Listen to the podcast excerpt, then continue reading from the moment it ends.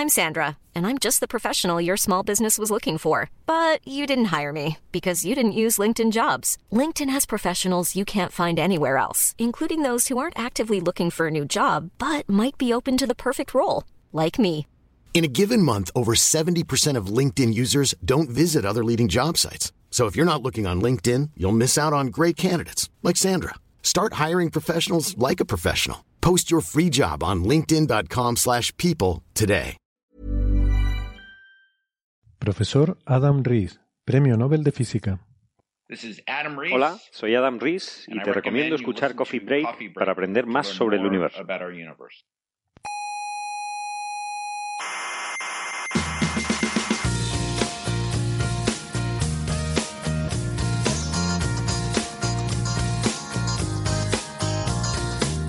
Aquí comienza Coffee Break, la tertulia semanal de la actualidad científica. Cuando estos chicos están haciendo la tertulia, el telescopio de Canarias, ¿qué, qué pasa? ¿Qué pasa de qué? ¿Lo dejan ahí descuidado? A la, No, hombre, no. a la buena de Dios. Pero el telescopio está ahí. Menos tertulias y más están ahí al pie del telescopio descubriendo cosas. Pero, caballero, que las. Menos hablar, menos bla bla bla.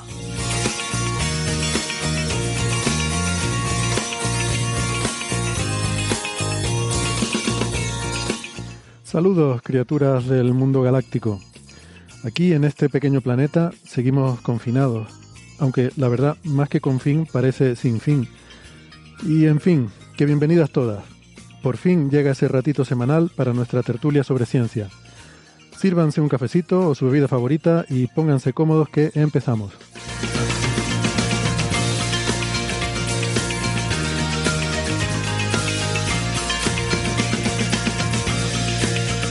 Hoy en el menú tendremos cosas muy interesantes. El misterio de un planeta que resultó que en realidad no lo era. Y no, no estoy hablando de Plutón, que me lo veo venir. Los latigazos magnéticos que ve la sonda Parker en la corona solar. Y precisamente también sobre el Sol veremos si es anómalo comparado con eh, otras estrellas similares y qué implicaciones podría tener eso. Y ojo, que podríamos estar cerca de resolver el misterio de los FRB, esos pulsos rápidos de radio que nos llegan del universo. Como siempre, todo esto y algunas cosas más hoy sobre la mesa de la tertulia.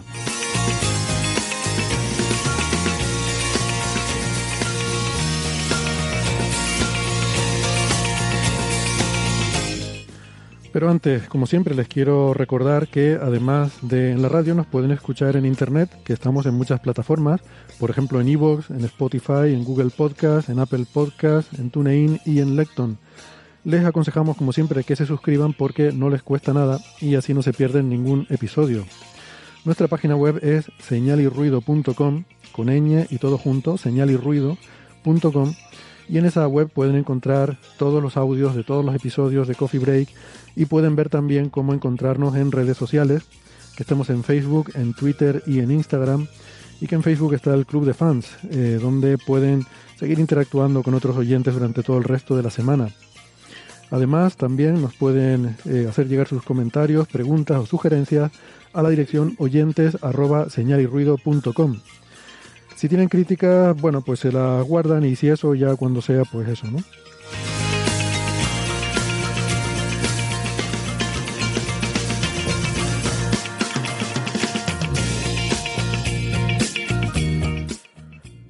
Em, si son más de la radio de toda la vida, nos pueden escuchar en Canarias, en las emisoras ICODEN Daute Radio, Radio ECA y Ondas Yaiza. En Madrid, en Onda Pedriza. En Aragón, en Ebro FM. En Málaga, en Radio Estepona. Y en Argentina estamos en la FM 99.9 de Mar del Plata y en Radio Voces de La Rioja. En radios online nos pueden escuchar en ciencias.com, Onda Bética y en la emisora bilingüe Spanish Rock Shot Radio de Edimburgo, Escocia.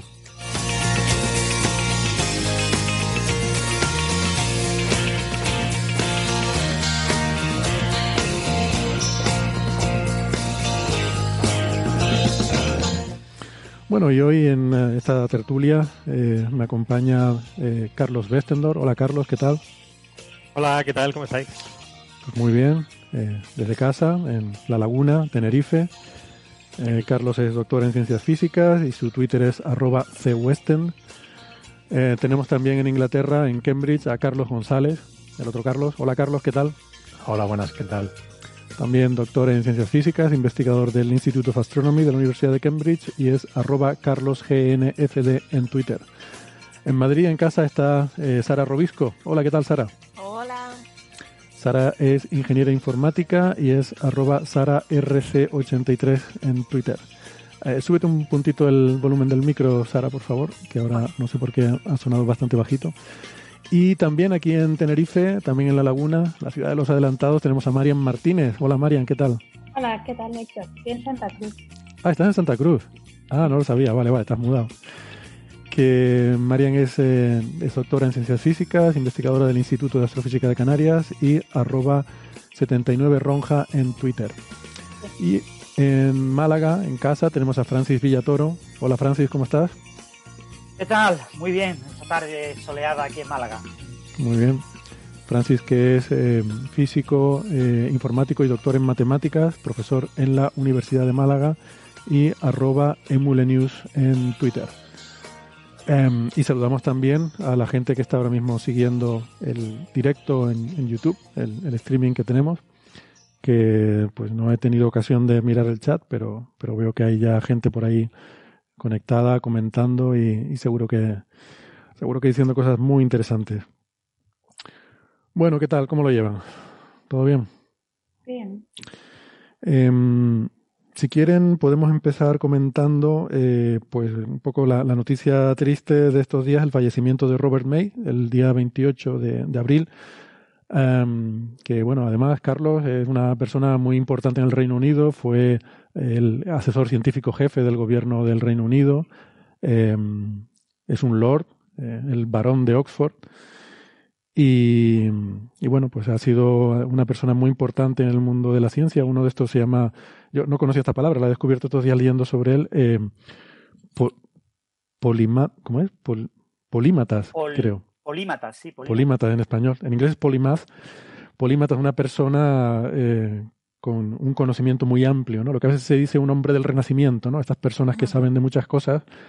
Eh, y que sobre todo en los campos de la física y la ecología eh, fue, fue muy destacado. Esta noticia que verán por ahí del de padre de la teoría del caos, ¿no? Verán por ahí los titulares.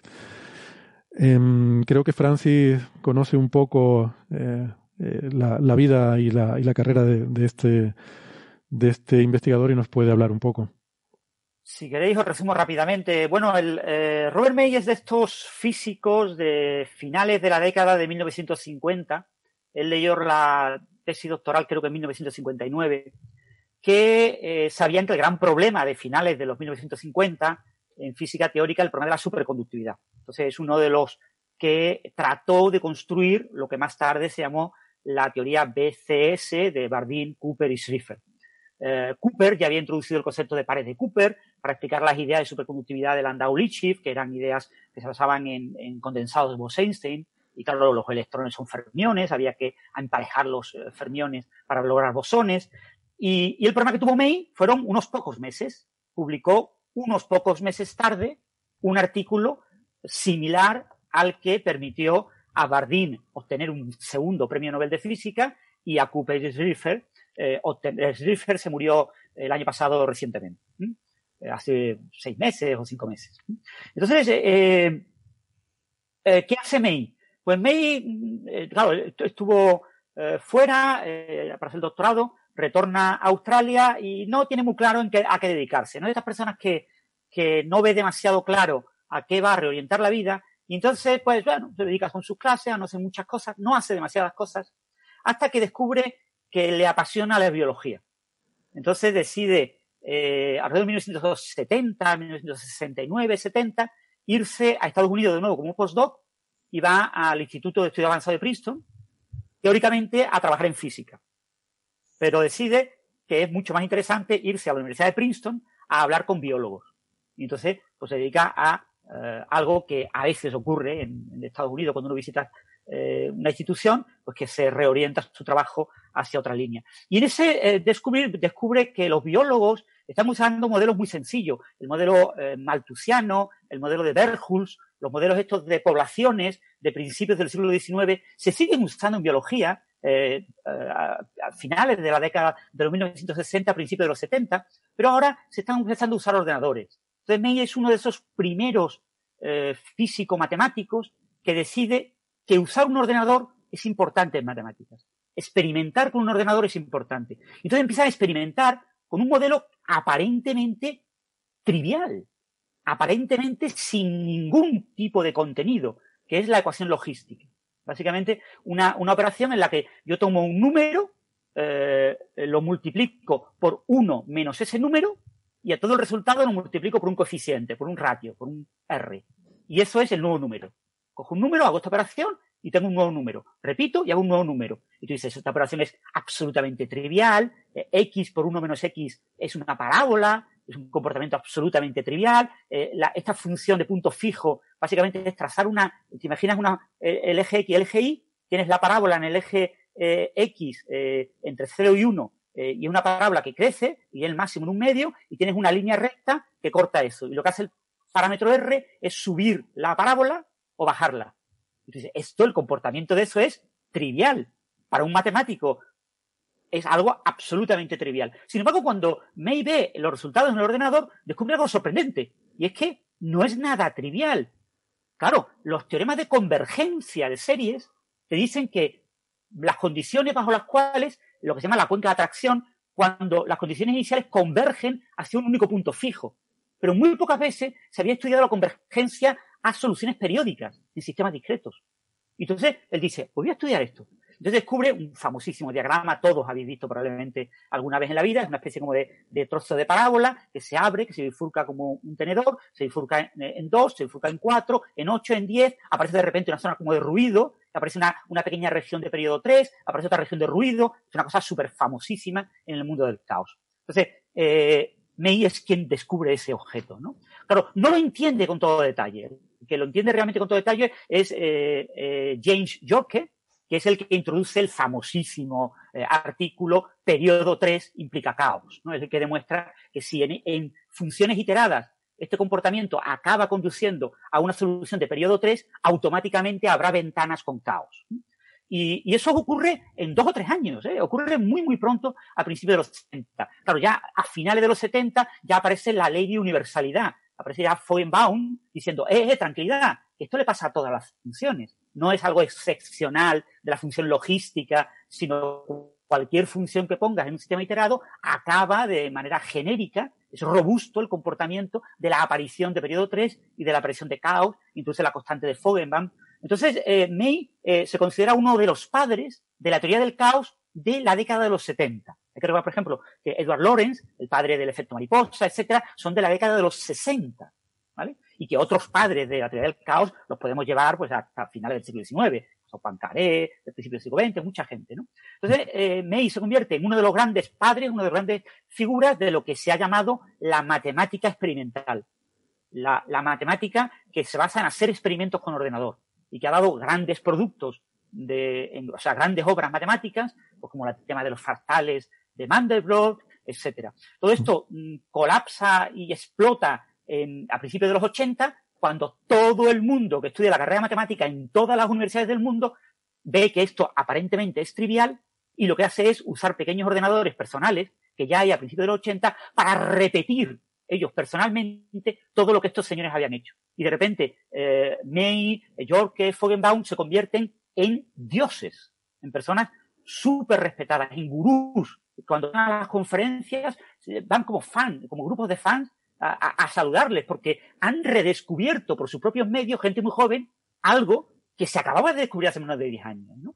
Y eso eh, crea todo el campo del caos. Entonces, eh, May tiene el gran problema de que no logró grandes teoremas con su nombre.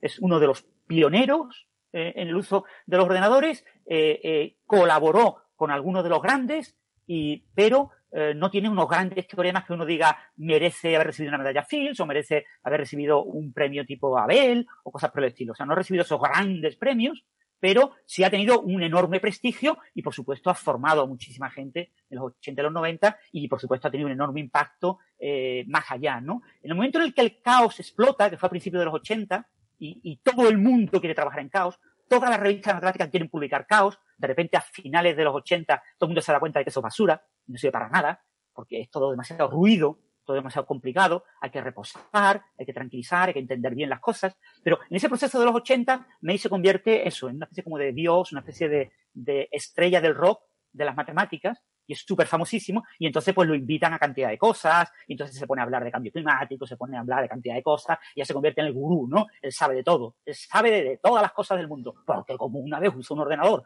para calcular eh, parabolitas, pues eh, claro, tiene que saber todo. Pero bueno, olvidando esa parte en la que él vive de las rentas y lo convierten, pues eso, le dan todos los premios y todas las cosas que se le pueden dar, pero nunca premios eh, realmente matemáticos importantes, ¿vale? O sea, entre el campo realmente de la matemática, lo que es la teoría del caos, no es uno de los grandes matemáticos que ha creado teoremas, que ha creado resultados que tú digas, eh, eh, sin lugar a dudas, si May no hubiera existido, eh, la teoría del caos no existiría como es ahora. Eso no es verdad, ¿vale?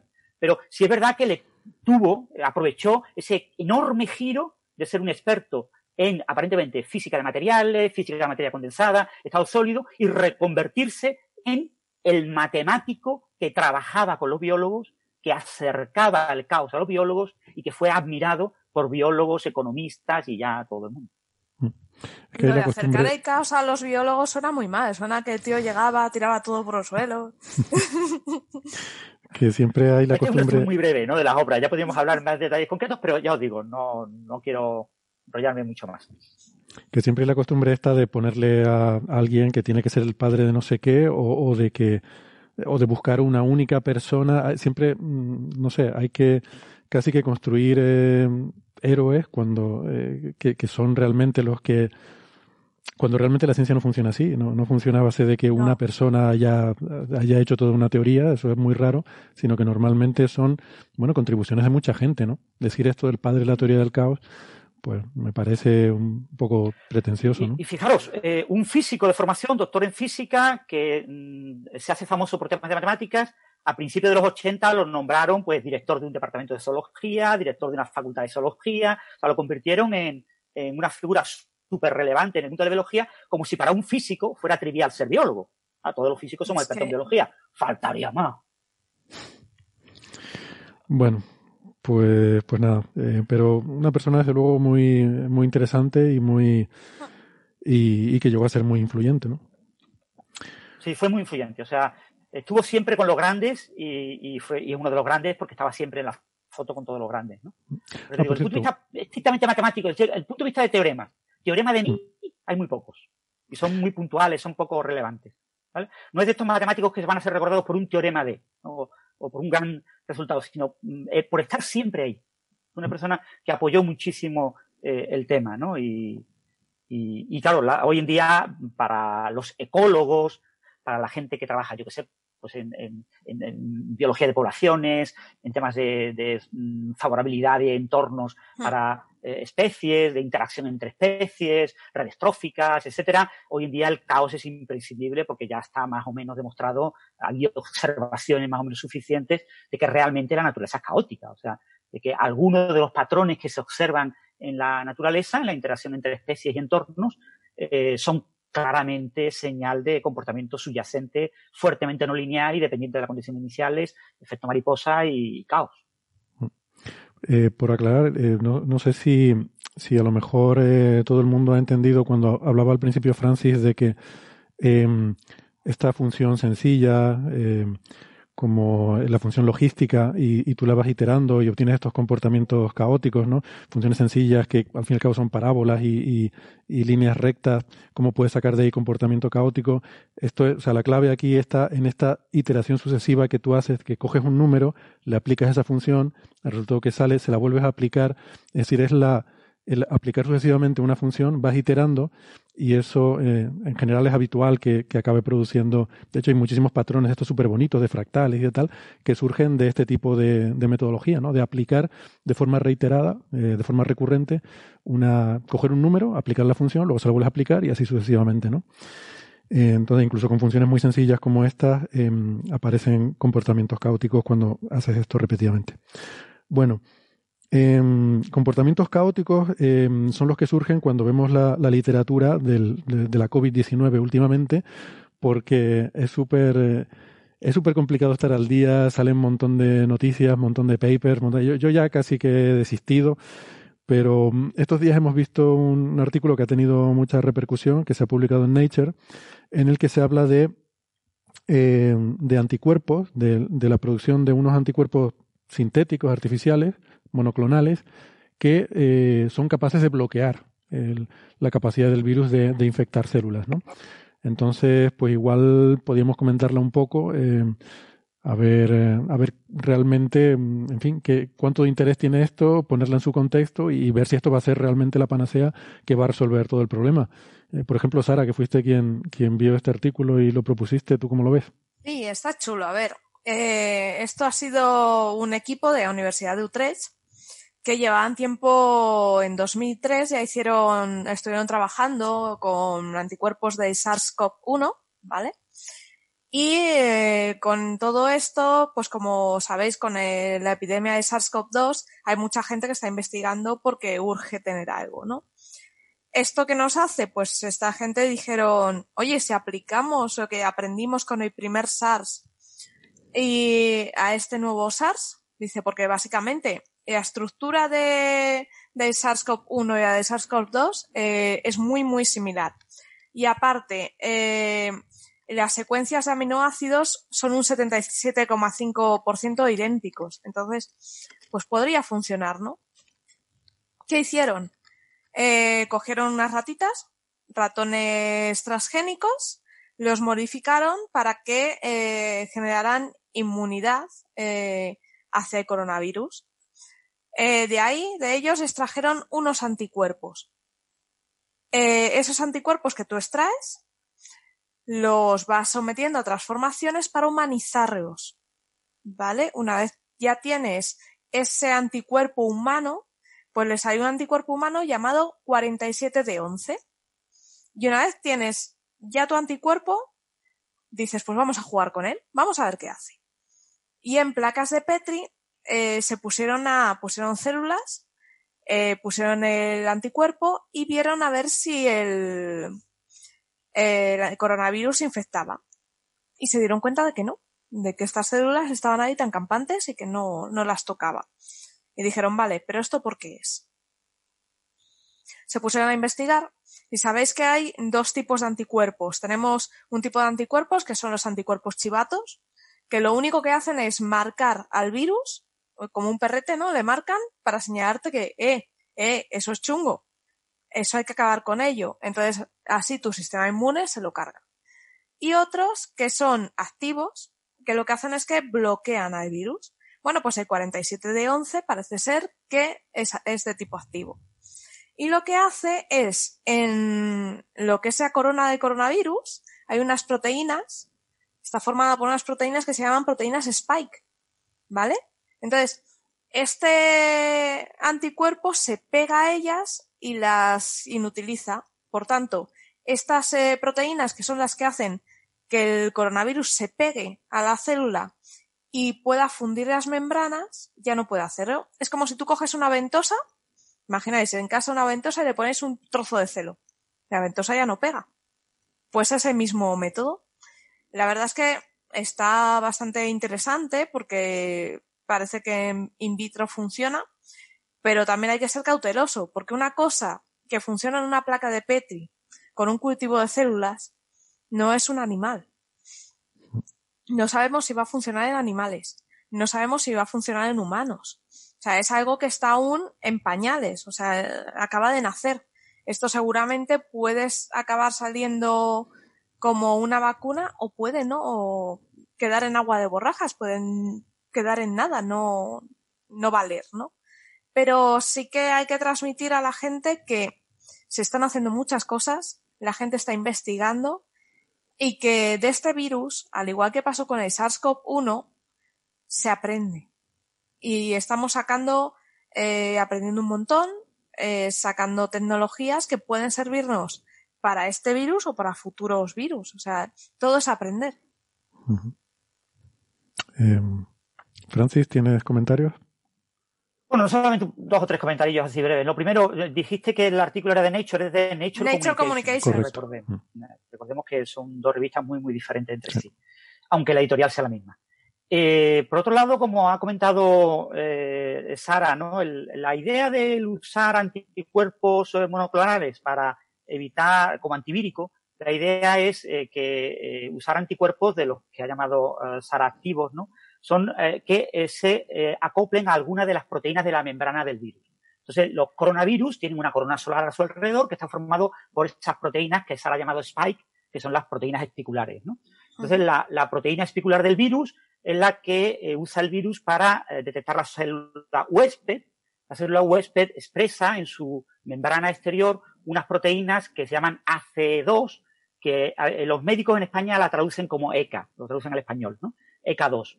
Hmm. Y, y, entonces se acoplan a la ECA2. Entonces, lo que, lo que es un anticuerpo monoclonal activo es una Y, una especie como de Y que tiene un bracito. Ese bracito eh, depende del mamífero en el que es el, el anticuerpo, con lo que en este caso que se trabajó con ratones, eh, se obtuvo, digamos, el anticuerpo de, de, ratones, hubo que cambiarle el bracito para, entre comillas, humanizar el anticuerpo, para que fuera compatible con el de humanos.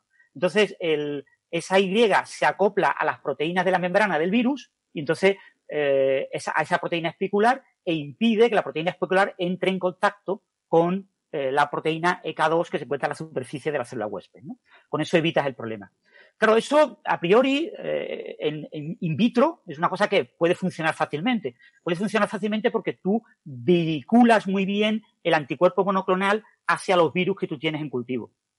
El problema es que en un organismo vivo el, no es fácil llevar este tipo de terapias. Este tipo de terapias se han usado ya. ¿eh? La, las eh, terapias con anticuerpos monoclonales se han usado en cáncer, se han usado en, varias enfermedades, eh, con algunas con más éxito, en otras con poco éxito. ¿eh? Entonces, a priori no sabemos si en este caso concreto, para atacar eh, la COVID-19, será con éxito o no. Habrá que esperar los estudios clínicos. Que se sepa todavía no han empezado estudios en humanos, ¿eh? Ni tampoco en animales eh, que son eh, animales preparados para, son eh, animales que mm, padecen la enfermedad con el mismo virus que nosotros, porque, por ejemplo, hay macacos resus, hay otros animales que se podían utilizar en este laboratorio antes de llegar a humanos, ¿no? Entonces, y también hay que recordar que no, este es el primer artículo que se publica en una revista, digamos, entre comillas, de prestigio, como Nature Communications, pero que hay muchos otros grupos que están trabajando en anticuerpos monoclonales. ¿eh? Entonces, este es uno de ellos. Y una de las ideas de utilizar el suero de pacientes que han superado la enfermedad es que ese suero contiene anticuerpos.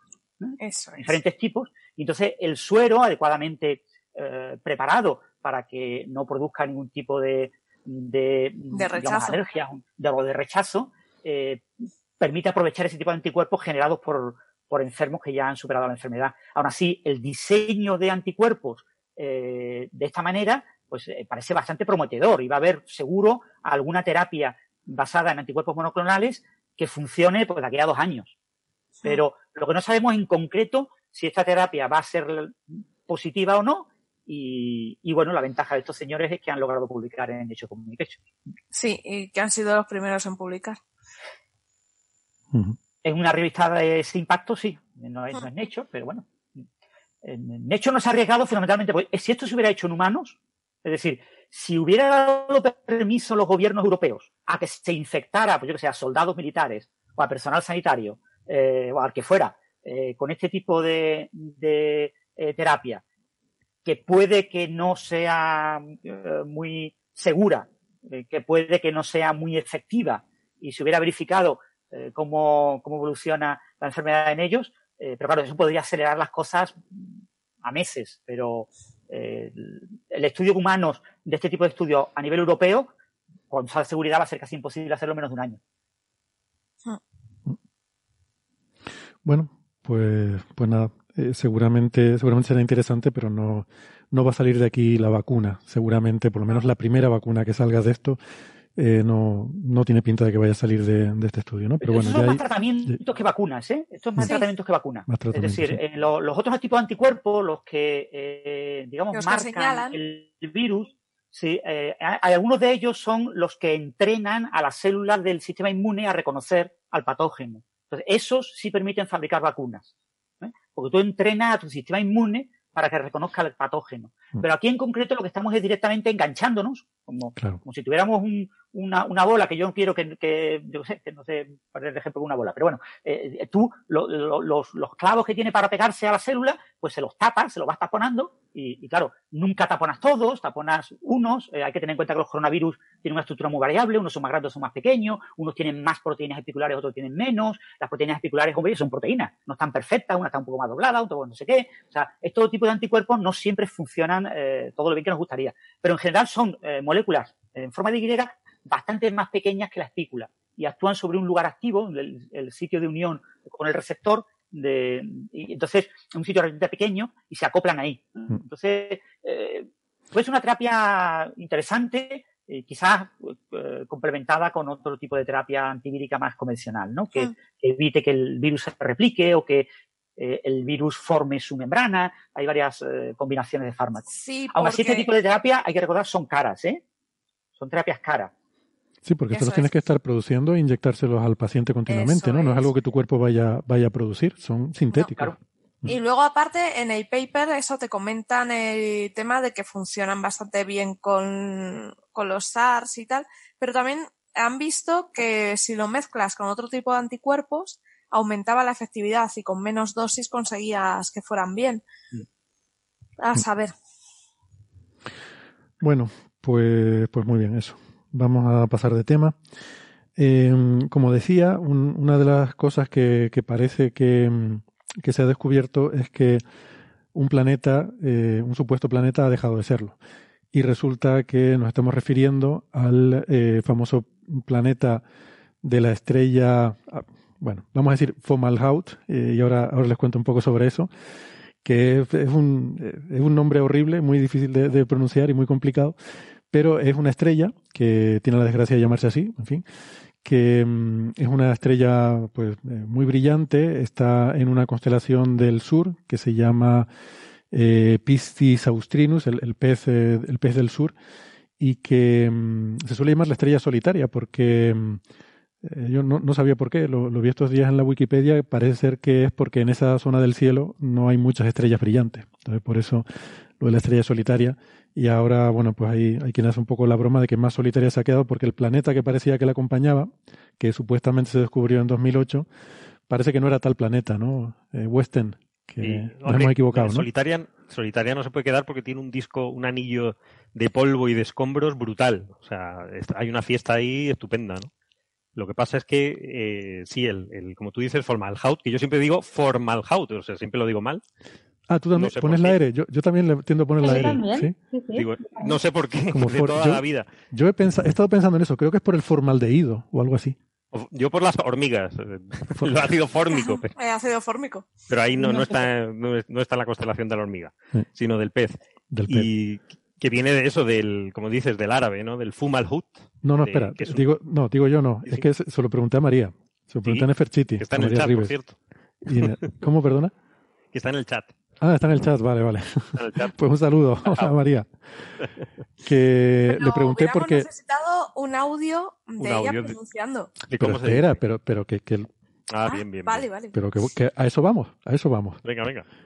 Eh, me dijo, porque claro, yo digo, vamos a ver, si vamos a decir esto en Coffee Break, vamos a decirlo bien. O sea, por una vez en la vida vamos a decir bien los nombres de las cosas. Entonces le pregunté que dónde venía y me dijo eso, que esto es una transcripción que nos viene a través del francés del árabe. O sea, es un nombre árabe de cuando los árabes eran listos y hacían astronomía y, y matemáticas y estas cosas, pues fueron los que le pusieron el nombre a esta estrella y que, y que viene del francés. Y me mandó un audio con la pronunciación. Atención, A ver, a ver. Femme al-Hut. ¿Quedó claro? Espera, Muy bien. repetimos. De, de hecho, te, te voy a hacer una corrección. O sea, los árabes no le pusieron el nombre.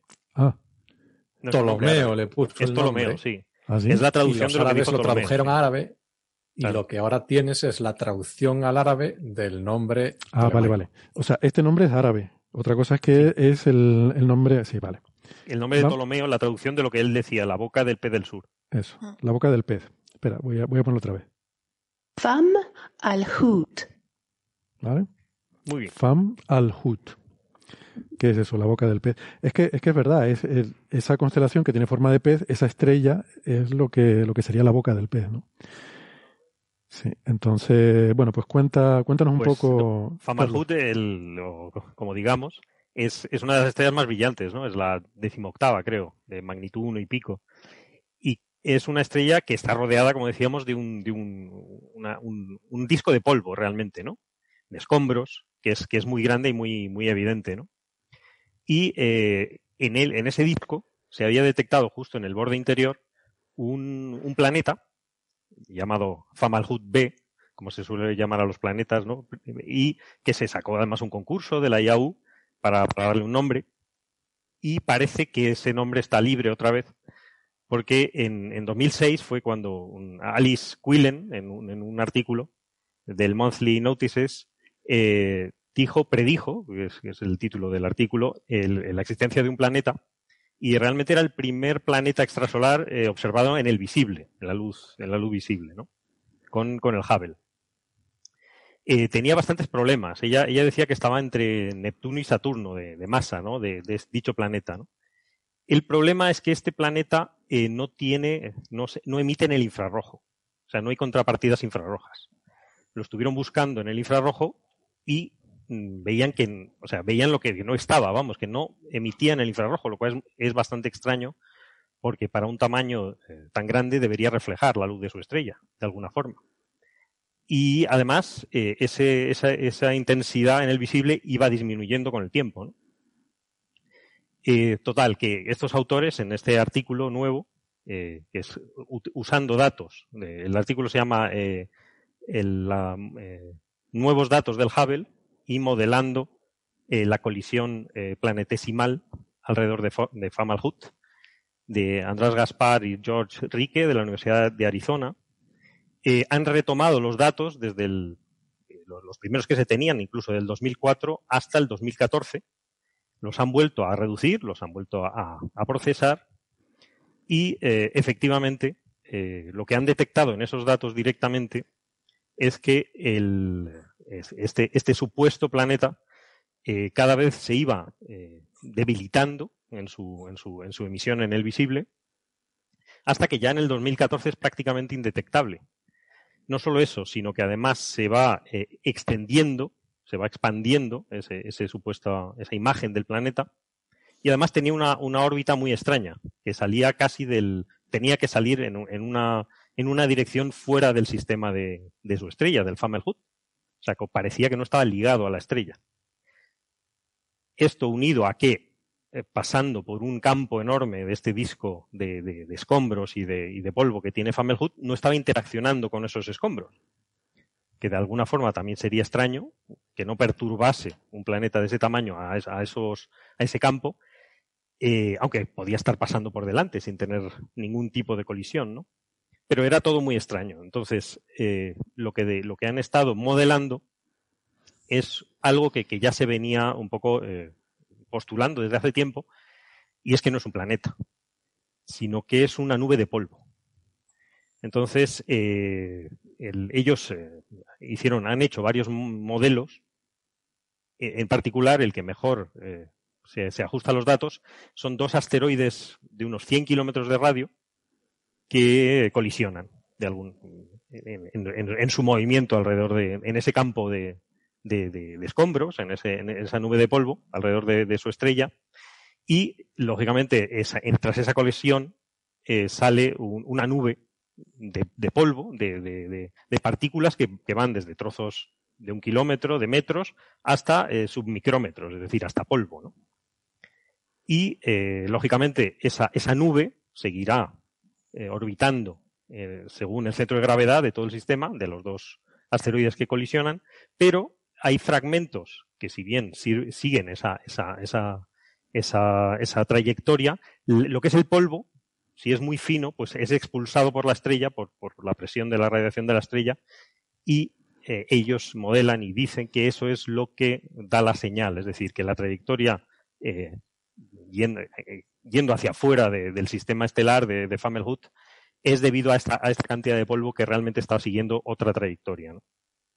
Además, recordemos que esta es una estrella azul muy caliente, entonces su presión de radiación es bastante mayor que en el caso, por ejemplo, del Sol. O sea que, que este efecto es muy importante en estas estrellas. Sí, es bastante, es una estrella A4, eh, está, está cerquita, está a 25 años luz y es, el do- es eh, dos veces más grande que el Sol. Eh, un- un- uno, su masa es 1,9 veces mayor que el Sol y el diámetro es 1,8 veces más grande, y, pero tiene una luminosidad de 16 veces la, luminosidad del Sol. aparte de eso, por estar cerquita, la vemos bastante bien. Y además es muy joven, es una estrella de unos 400 millones de años. Entonces, eh, y por eso tiene ese campo eh, de escombros alrededor de las estrellas, que es lo lógico en estrellas jóvenes, ¿no? Claro, eso te iba a preguntar, ¿no? La probabilidad. Sí, perdona, Sara, di. No, que estaba diciendo que es una estrella adolescente. Adolescente, ¿no? Sí. Sí, porque tiene- está rodeada de granos. Totalmente. Sí, que siempre con estas cosas se plantea si realmente es razonable la probabilidad de, de presenciar en nuestra vida una colisión eh, cósmica, pero claro, siendo una estrella joven, es lo que tú acabas de decir, ¿no? Es esperable que tenga escombros alrededor, que tenga todavía, eh, no haya planetas ya bien formados, bien, eh, un sistema adulto, ¿no? Que, y, y que todavía hay procesos ahí, ¿no? Donde haya colisiones. Eh, bueno, es más esperable que puedas encontrar Es ese tipo de esperable, pero también es bastante eh, fortuito, es decir, no es una cosa trivial, es decir, es bastante curioso que se haya detectado con el Hubble, porque ahora está al límite de su detección. De hecho, la predicción es que ya no se ve. Claro, Eso por es eso iba a preguntar si hay alguna estimación de probabilidad de estas cosas. Sí, en el artículo hay, hay una estimación, no, no sé exactamente cuál es, pero claro, es que depende del modelo que exijas, la densidad de, de- de rocas, de, de escombros que tengas alrededor. Entonces es muy dependiente de ese modelo, pero vamos, sabiendo que, que- que esta estrella efectivamente está rodeada, la pobre, de, de polvo y de, y, de, y, de, y de rocas, pues entonces es bastante más, más eh, probable, ¿no? Ahí te has puesto ese fondo de, de pantalla que parece el, el- el ojo, ojo de Sauron. El ojo de, de Sauron, no, de- del pez en este caso. Y no. No, que ¿No? está la estrella, la pobre, rodeada del campo de, de, de- polvo y de, de escombros. Y en el centro está la estrella ocultada, lógicamente, para que no, que no sature la imagen. Mm.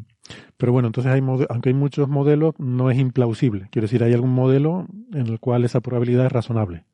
Sí, sí, sí, sí. sí.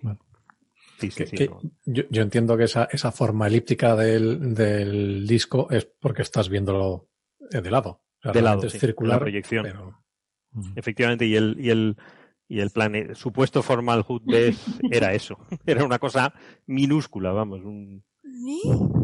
Estoy señalando a un sitio muy pequeño, Pero muy chiquitín. muy chiquitín. ¿Pero eso es una imagen? Esa es la imagen, sí. Hubble. Creo, creo que es un- un- una pila de muchas imágenes, pero sí. eh, Sí, bueno, sí. pero ¿qué es la imagen? Eh, que Sí, sí, sí. supongo, ¿no? Sí, está en el artículo. Así Sí, que el una, nombre. una imagen por composición de falsos colores de diferentes imágenes del Hubble en varias eh, líneas, en varios eh, regímenes del espectro. Así que el nombre Dagon está libre por si lo quieren usar para otro planeta. Porque parece ser que el modelo más, más, más plausible es eso, es un choque y el resultado de ese choque. Muy bien.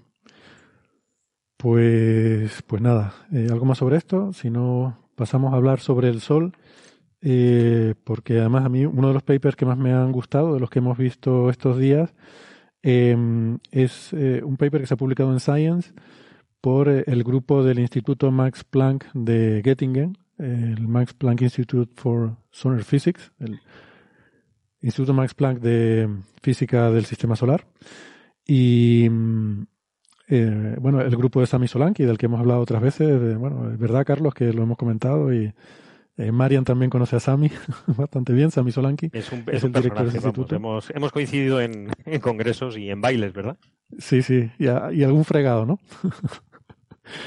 pues, eh, bueno, la verdad es que últimamente este grupo está haciendo cosas muy interesantes. Hemos hablado hace poco de esta reconstrucción de la actividad solar eh, 4.000 millones de años hacia el pasado y, y otra serie de, de cosas así como divertidas que han hecho. Y mm, ahora en este artículo, eh, lo- el artículo lleva el sugerente, intrigante y yo me pregunto si adecuado título de Falso. falso, dice Marian, ¿vale? Eh, De el Sol es menos activo que otras estrellas de tipo solar. ¿Qué opinas, Marian? Eh, te, te voy a pedir que te acerques el micrófono eh, a la boca ¿Me hablar. más? Eh, no, no, bueno, sí, eso, que, que lo tengas así.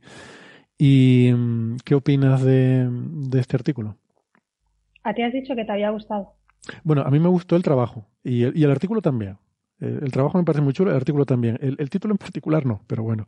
Ah. Y la forma en la que se ha mm, vendido en los medios de comunicación, vendido, la forma en la que se ha trasladado a los medios de comunicación mm, no me parece que refleje bien lo que realmente eh, se, lo que se puede sacar de los datos aquí. Eh, sí, yo opino lo mismo. Eh, pero es que no me oigo bien con los auriculares. Em, el título, para mí no es el título del artículo. De hecho, ellos mismos en el, en el resumen que hacen, la conclusión es, es otra, ¿no? Eh, ¿Cómo se ha llevado a la prensa? Pues se ha llevado tal cual. Si tú dices en el título, el Sol es una estrella poco activa comparada con otras estrellas de tipo solar, pues ¿qué vas a llevar a la prensa? Eso, ¿no? Y lo que, y de lo que se ha recogido ha sido eso, que el Sol, siempre. El Sol es una estrella poco activa, es peculiar, eh, comparada con el resto. Qué suerte vivir aquí en el sistema solar y no en otro sitio, ¿no? Qué suerte vivir aquí. sí. Sí, sí, sí. es un poco eso, ¿no? Somos especiales, ¿no? Sí. Es que esto, Hila, eh, yo creo que la razón por la que esto es interesante, eh, me voy a adelantar un poco, lo podemos comentar para después, es que esto puede tener que ver con estas hipótesis sobre la Tierra rara, ¿no? Eh, hay, hay esta idea en astrofísica de que la vida debe ser muy abundante en la galaxia porque no hay nada particularmente extraño ni en la Tierra, ni en el Sol, ni en su entorno, y debe haber millones de planetas como la Tierra, entonces la vida debe ser abundante. Pero a esto se, como no sabemos, porque solo tenemos un caso, no tenemos ni idea, pues hay gente que argumenta lo contrario, pues siempre tiene que haber gente para todo.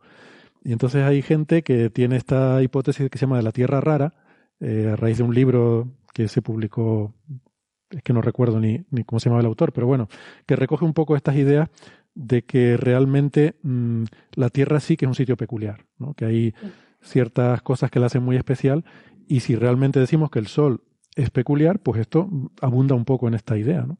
Por eso yo creo que el tema tiene su, tiene su. O sea, el título tal cual te está diciendo eso. No tiene muchas sutilezas. O sea, el título te está diciendo el Sol es una estrella peculiar. Eh, Es rarito. Es rarito. Es rarito. Tiene sus cositas. Y, Tiene sus consejas. Pero luego lo curioso es que te lees el artículo y no tiene, o sea, no hablan de eso. De hecho, más bien incluso lo descartan como idea, ¿no? Con lo cual no entiendo, sinceramente.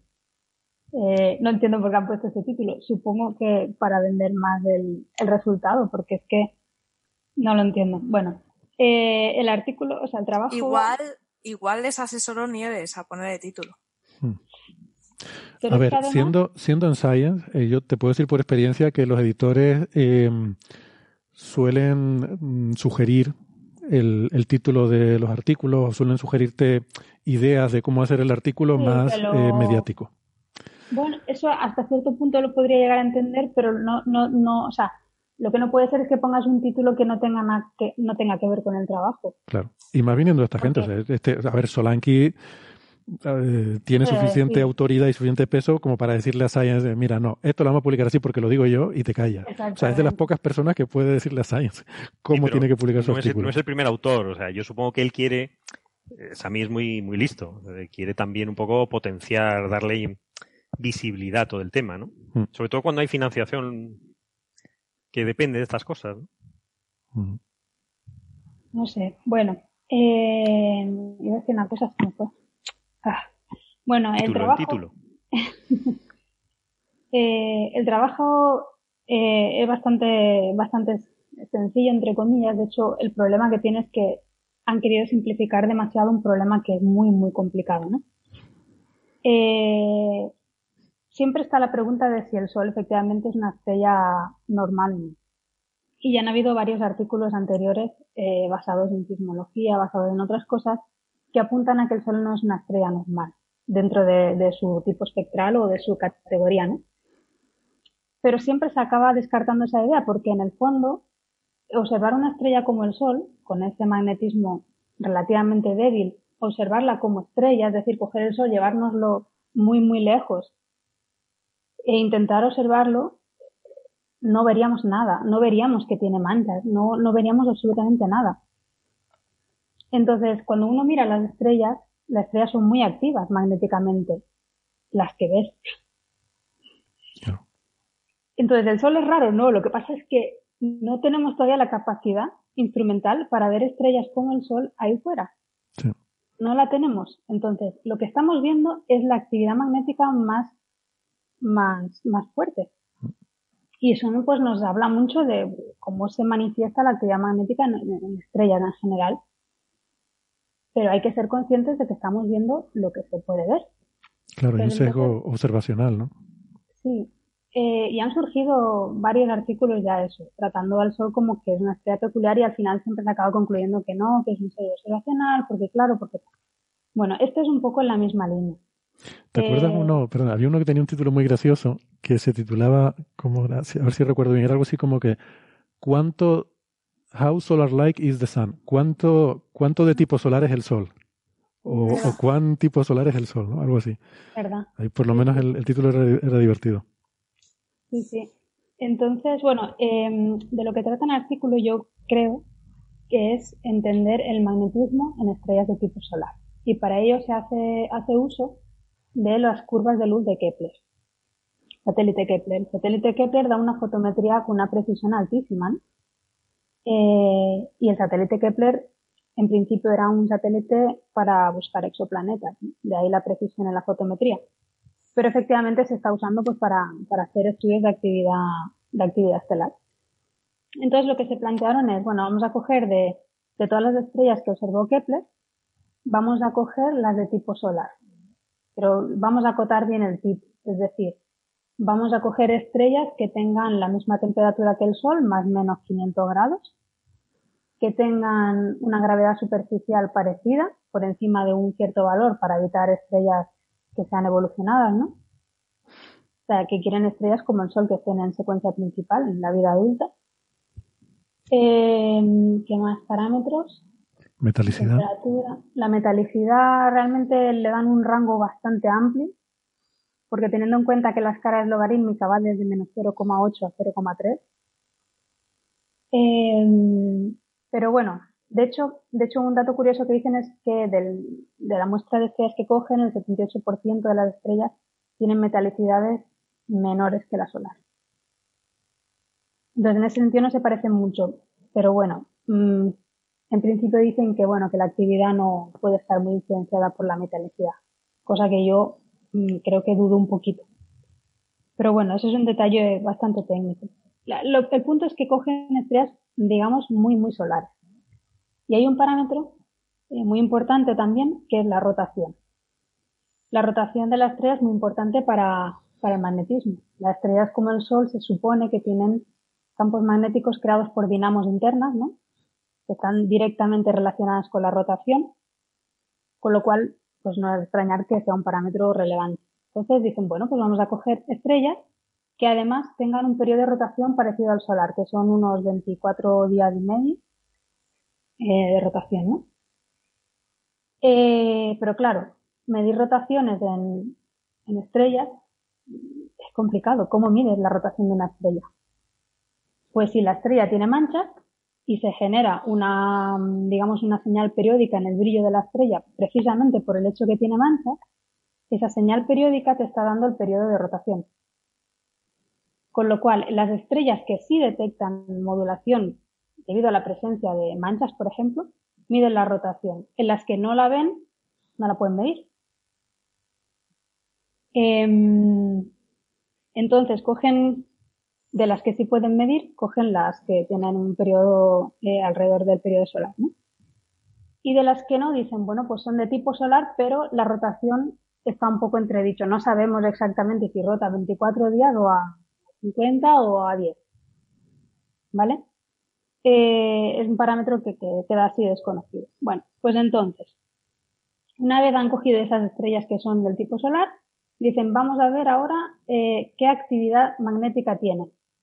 Y aquí está el punto. ¿Cómo defines qué es y cómo mides la actividad magnética? Es algo totalmente, o sea, es algo increíblemente complicado. No puedes, como han hecho esta gente, coger y decir, voy a o sea, voy a resumir lo que es la actividad magnética en un parámetro. Eso, eso es, es impensable. O sea, el magnetismo es una cosa muy complicada y no, eh, no puedes resumirlo en un parámetro. Bueno, da igual. La cosa es que esta gente dice, cojo la curva de luz de la estrella que varía porque tiene, esto es una suposición, supongo que tiene manchas. ¿Vale? Porque una cosa que no, que no estudian, por ejemplo, es decir, eh, la curva de luz puede variar también pues, por binariedad, incluso por sistemas triples, cuádruples, no es tan raro la de estrellas. Carlos seguro que lo sabe más, Carlos González, pero yo creo que el, la fracción de binariedad en las estrellas, incluso en estrellas de tipo FGK, es importante. Es alta.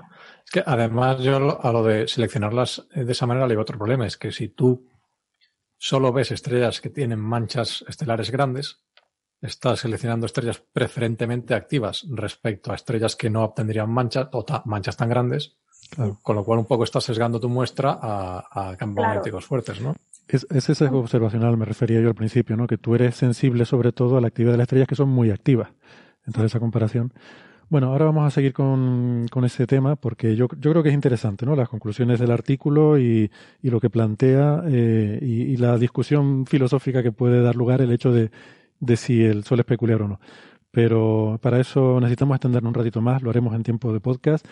Eh, ahora pues vamos a hacer una pequeña pausa, nos tomamos un café, nos despedimos de los oyentes que están escuchándonos eh, en la radio, esperamos que les haya gustado el programa de hoy y les recordamos como siempre que si quieren eh, escuchar el resto de la conversación pues que lo hagan en internet donde tenemos la versión extendida. Si no, pues nos despedimos hasta la semana que viene. Si están en internet no toquen nada que volvemos enseguida. Hasta ahora. Chao. Chao, chao.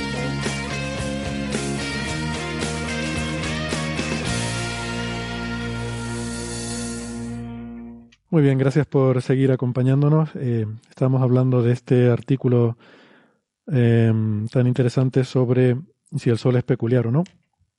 Y nos estaba explicando Marian que esto va en la línea de otros trabajos, ¿no? Es, es habitual siempre esa pregunta, ¿no?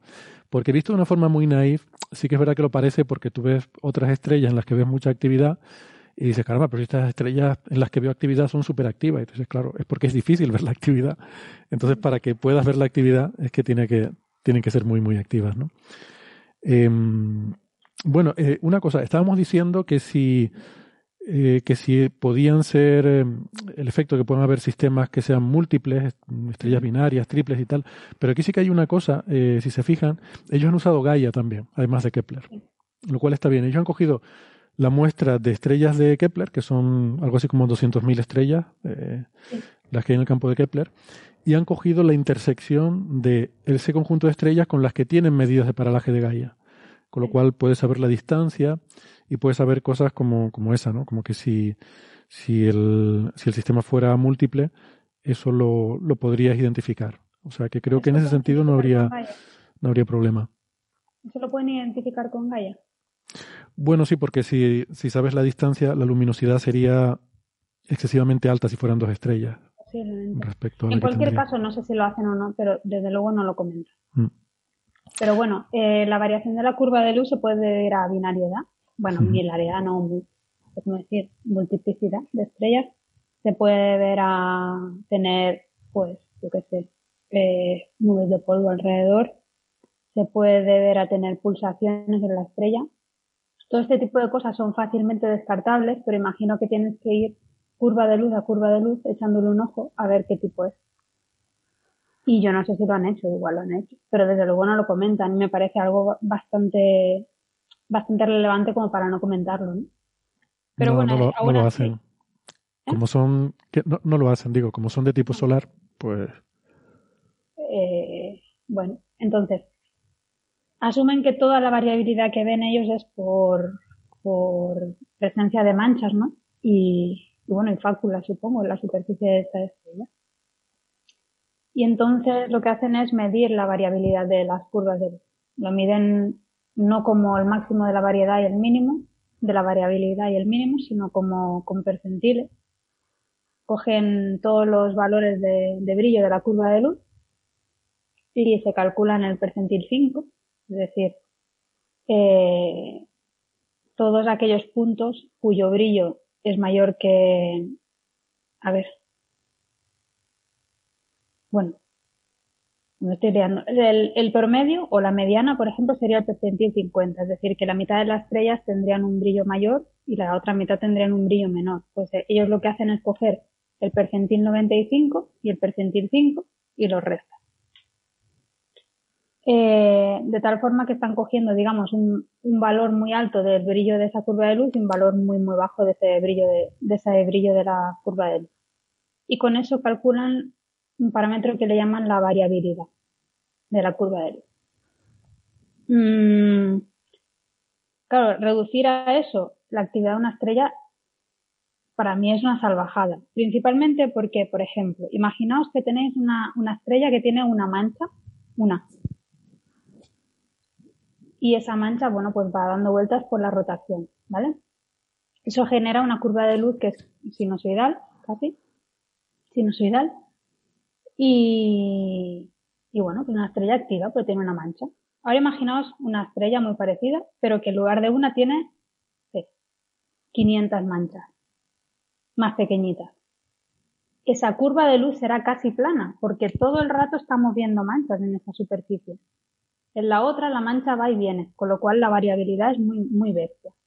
En la otra tienes un montón de manchas, pero casi no la ves variar porque como todo el rato hay manchas en la superficie, entonces, ¿cuál de las dos estrellas es más activa magnéticamente? La variabilidad de la curva de luz no solo depende de la actividad magnética, te da una idea de si la estrella es activa o no, pero eh, la distribución de las manchas en la superficie, el contraste, esto lo estuvimos hablando el otro día, el contraste de la mancha con la superficie de la estrella, todos esos son parámetros que influyen para la variabilidad final de la curva de luz. Eh, entonces, dentro de una misma variabilidad puedes tener escenarios totalmente distintos de superficies estelares. eh, finalmente ellos lo que hacen es decir, cogemos las estrellas de la muestra de estrellas de tipo solar de las que conocemos la rotación, con lo cual las seleccionamos en torno a 25 días, que es el periodo del Sol, y calculamos su variabilidad. Cogemos el resto de estrellas que no conocemos su, rotación porque no vemos un, una periodicidad aparente y calculamos la variabilidad. Resulta que de las que sí conocen los periodos de rotación, eh, digamos que la variabilidad es en torno, eh, tiene una distribución casi gaussiana en torno a 0,35, 36, por ahí, ese número. Eh, en cambio, las otras que no conocen el periodo de rotación eh, tienen una variabilidad muy baja y, y de hecho son compatibles con la variabilidad del Sol. Y de ahí concluyen lo siguiente. Si tú, mmm, si tú coges y pintas la distribución de estrellas de las que conoces el periodo de rotación y pintas su variabilidad, te da eso, una distribución como gaussiana, centrada en ese valor. Si tú ahora coges todas las estrellas, es decir, las que, las que mmm, sí conoces el periodo y las que no, y pintas esa distribución, pues te da una, una figura que en la, en la cola coincide con la anterior y luego sube para arriba. Y te digo, el Sol está más o menos, digamos, por la parte de las estrellas que tienen poca variabilidad que coinciden con las que no conocen el periodo de rotación.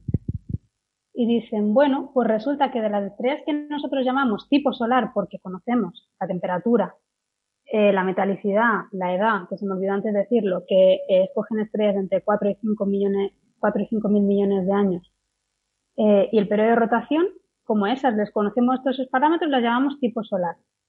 Pues esas tienen una variabilidad de ese parámetro mucho mayor que la solar, bueno, mucho mayor, como dos veces, 1,8 veces. De las otras, como no conocemos el periodo de rotación, no las llamamos tipo solar y coinciden, digamos, con la variabilidad solar.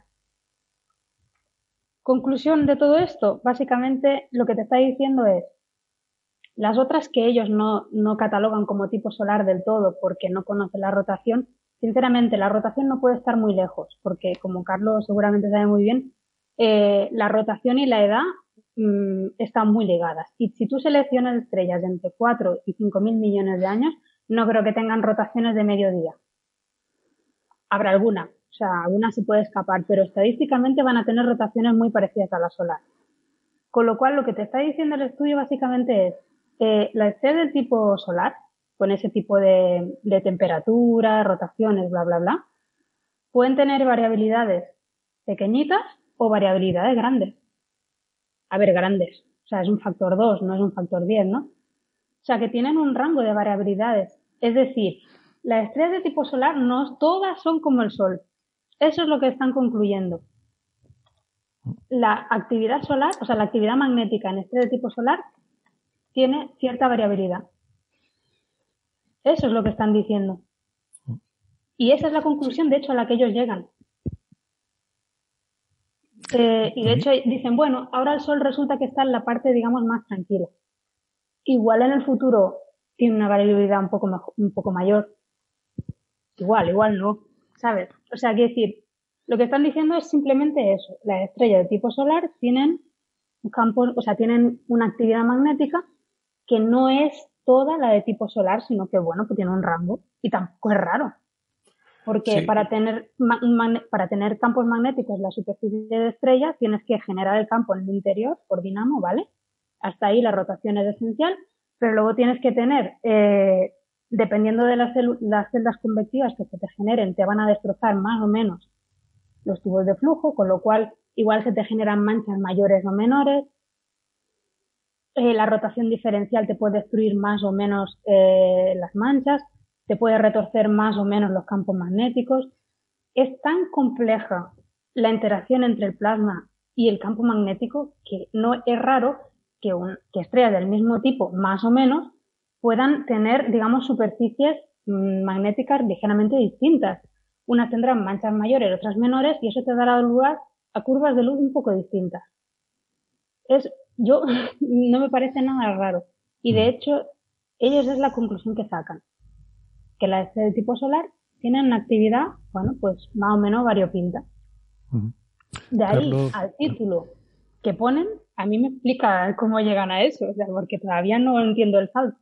Sí, es que da la impresión de que un poco la conclusión del artículo es que la mitad de las estrellas tiene menos actividad que la media, esencialmente. O sea, Sí, Bueno, yo a mí el, lo que me pareció más interesante del artículo, a, a mí me gustó el trabajo, ¿eh? Debo decir que no me gustó el título, pero el, el- el trabajo sí, ahí lo, lo veo un poco Por diferente. cierto, Héctor, estás un poco distraído del vídeo. Nos está mostrando eh, Sara a Sergei ahí disfrutando, calentito, Ahí, bien ahí. acariciado. Bueno, Ese bueno, gato bueno. guapo. Sigue hablando, perdona, Héctor. Ahí está, ahí está la información para la porra. Pues que decía que, mm, que para mí el resultado principal del artículo es que ellos en esa población mm, que encuentran eh, de estrellas que son tipo solar en cuanto a su temperatura, gravedad superficial, metalicidad y edad, que, que es verdad, María, me, me había olvidado comentarlo, sí. Em, pues hay dos, hay dos poblaciones de este tipo de estrellas, ¿no? En el campo de Kepler. Hay unas que tienen una variabilidad fotométrica, si quieres por no decir actividad magnética, que es verdad que fotos. mm, hablar de actividad magnética cuando solo puedes ver cómo varía la curva de luz es un poco... Pero bueno, eh, si tú te quedas con ese parámetro, dices, hay una cierta variación, una variabilidad fotométrica, ¿no? Bueno, pues hay unas que son 369 estrellas que tienen una variabilidad suficientemente alta como para que tú puedas ver esa periodicidad de la rotación, y luego hay otra población que es incluso más grande, de dos mil y pico estrellas, donde no ves esa, esa variabilidad, ¿vale? O sea, hay 370 que sí ves variabilidad y 2000 y pico en la que no. Entonces, el hecho de que haya esas dos poblaciones ya me parece curioso e interesante. Y entonces ellos lo que dicen es que el Sol, si lo comparas con las 370 que sí tienen mucha variabilidad, el Sol tiene poca variabilidad. Pero resulta que luego también dicen que si lo comparas con la otra, la de las que no tienen variabilidad, entonces encaja. Pero es más, es que incluso dicen, eh, a ver si veo dónde, Me ha en gustado- la... me ha gustado lo que ha hecho Carlos. Poner- ¿El qué, perdona? que me ha gustado lo que ha hecho Carlos. Voy a poner la gráfica. Ah, te ponen la gráfica en el fondo. Eh, fíjate, en la página 5 dicen textualmente, el Sol eh, parecería una estrella bastante normal en la segunda muestra, la muestra que no tiene variabilidad, si lo hubiera observado Kepler. Es decir, que si, Sol, si el Sol estuviera, si hubiera sido observado por Kepler en el campo de Kepler, lo veríamos como parte de esa segunda población. Y en esa segunda población es normal. ¿vale? Es decir, el Sol es normal dentro de la segunda población que ellos detectan, que es donde estaría el Sol si hubiera que... O sea, que si hace la comparación correcta, que es comparar el Sol con la población de estrellas que son como el Sol, entonces te sale que es una estrella normal dentro de esa población de 2000 y pico. Ahora, si lo vas a comparar con la otra población de las 370 que son peculiarmente activas, entonces te sale que el Sol es peculiarmente inactivo. Es un poco... Vale, eso es perogrullo, ¿no? Eh, sí, exactamente. Ahora, a mí me gusta eh, el resultado de que hay esas dos poblaciones. Eh, porque son bastante son- disjuntas. no creo que sean cosas muy, muy separadas. O sea, habrá una degradación. Es que Eh, creo que no, tal como lo cuentan aquí, son dos poblaciones diferentes, porque de hecho las explicaciones que ellos dan eh, dice que hay dos explicaciones posibles. Una de las explicaciones es que el que es una, además creo que es algo en la que este grupo también ha trabajado, por lo menos Sami, eh, tiene esta idea de que el Sol está cerca de una transición en la dinamo, que hay una, a esta edad más o menos hay una transición de una cierta dinamo a una más débil. Y entonces lo que dicen es que la razón por la que hay estas dos poblaciones es porque hay un porcentaje de las estrellas que están antes de la transición y otras que están después de la transición. Em, que no sé, eso es una idea que hay por ahí, pero que no está así sustentada. Pero que ellos lo ponen como que sería una de las explicaciones de esta doble mm, población. Es que ta- yo creo que tampoco son dos cosas tan separadas. O sea, en unas verás la modulación de la curva de luz y en otras no la verás. Y poner el límite de se detecta o no se detecta es una cosa continua. Fíjate Bueno, es que, la distribución de, de variabilidades, que es la curva de color, no se me ve la mano, de, la curva esta de aquí, de color azul oscuro, eh, es una cosa anchísima. No es que esté centrada en un valor muy alto. Es una cosa anchísima, con lo cual seguramente tienen variabilidades fotométricas desde las más grandes hasta las más chiquititas. E incluso tendrán, detectarán periodos en, en- en curvas de luz que tendrán un, un marcado seno y otros que más o menos. O sea, yo creo que la transición de una población a otra va a ser una cosa bastante continua. Es que creo que lo que dicen es que no es un, no es un límite observacional, o sea, que, que se, pod- se podría ver, o sea, se pueden ver estrellas con modulación más débil que las que, que las que hay. Bueno, de hecho hay, hay, o sea, hay un cierto número de estrellas que tienen una modulación eh, débil, pero que se ve esa modulación, ¿no? Y sin embargo son pocas, eh, comparadas con las que hay con una modulación mayor. Bueno, no lo sé. Mm, la verdad es que no me queda muy claro en qué se basa el criterio eh, o cuál es la diferencia específica entre esas dos poblaciones. No sé si es una única población que por sensibilidad puedes distinguir una o la otra, ¿no? Ellos, tal como lo describen aquí, es como que son dos poblaciones separadas. Mm, Bueno, no- son no dos tengo- poblaciones separadas en tanto que unas muestran un periodo claro y otras no. Sí, sí. Eso ya te digo, yo creo que puede ser debido a muchísimas cosas. Puede ser algo intrínseco de la actividad magnética, puede ser que el polo de rotación de la estrella esté apuntando hacia ti, puede ser que las manchas sean muy grandes y estén cerca de los polos, pueden ser tanta variedad de cosas que mm, llamar las poblaciones es, es- yo creo que es un poco arriesgado. Es una, de una sé la rotación, de las otras no. Es la única diferencia entre esas curvas. Y lo que comentaba antes, si ves la curva azul, que es la de las estrellas donde miden la rotación, y la negra, que son todas, ellos la- son capaces de modelar la curva conjunta teniendo en cuenta la cola del azul, ¿no? Y ves una línea amarilla, ¿no?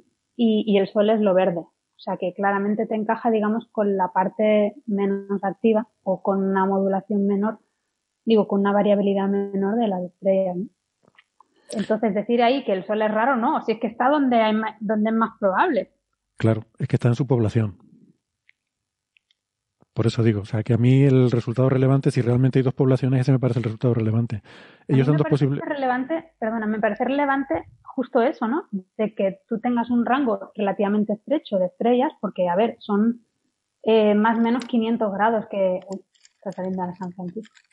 Más o menos 500 grados que cogen, eh, edades muy estrechas, o sea, realmente es un, un grupo de estrellas muy estrechito y en cambio les sale una gran variabilidad, ¿no? Entonces, es interesante en cuanto al magnetismo, porque te está diciendo que, que que la manifestación de los campos magnéticos las estrellas es, es- es- es complicada. No, no decir todas las estrellas de tipo solar van a tener este tipo de manchas.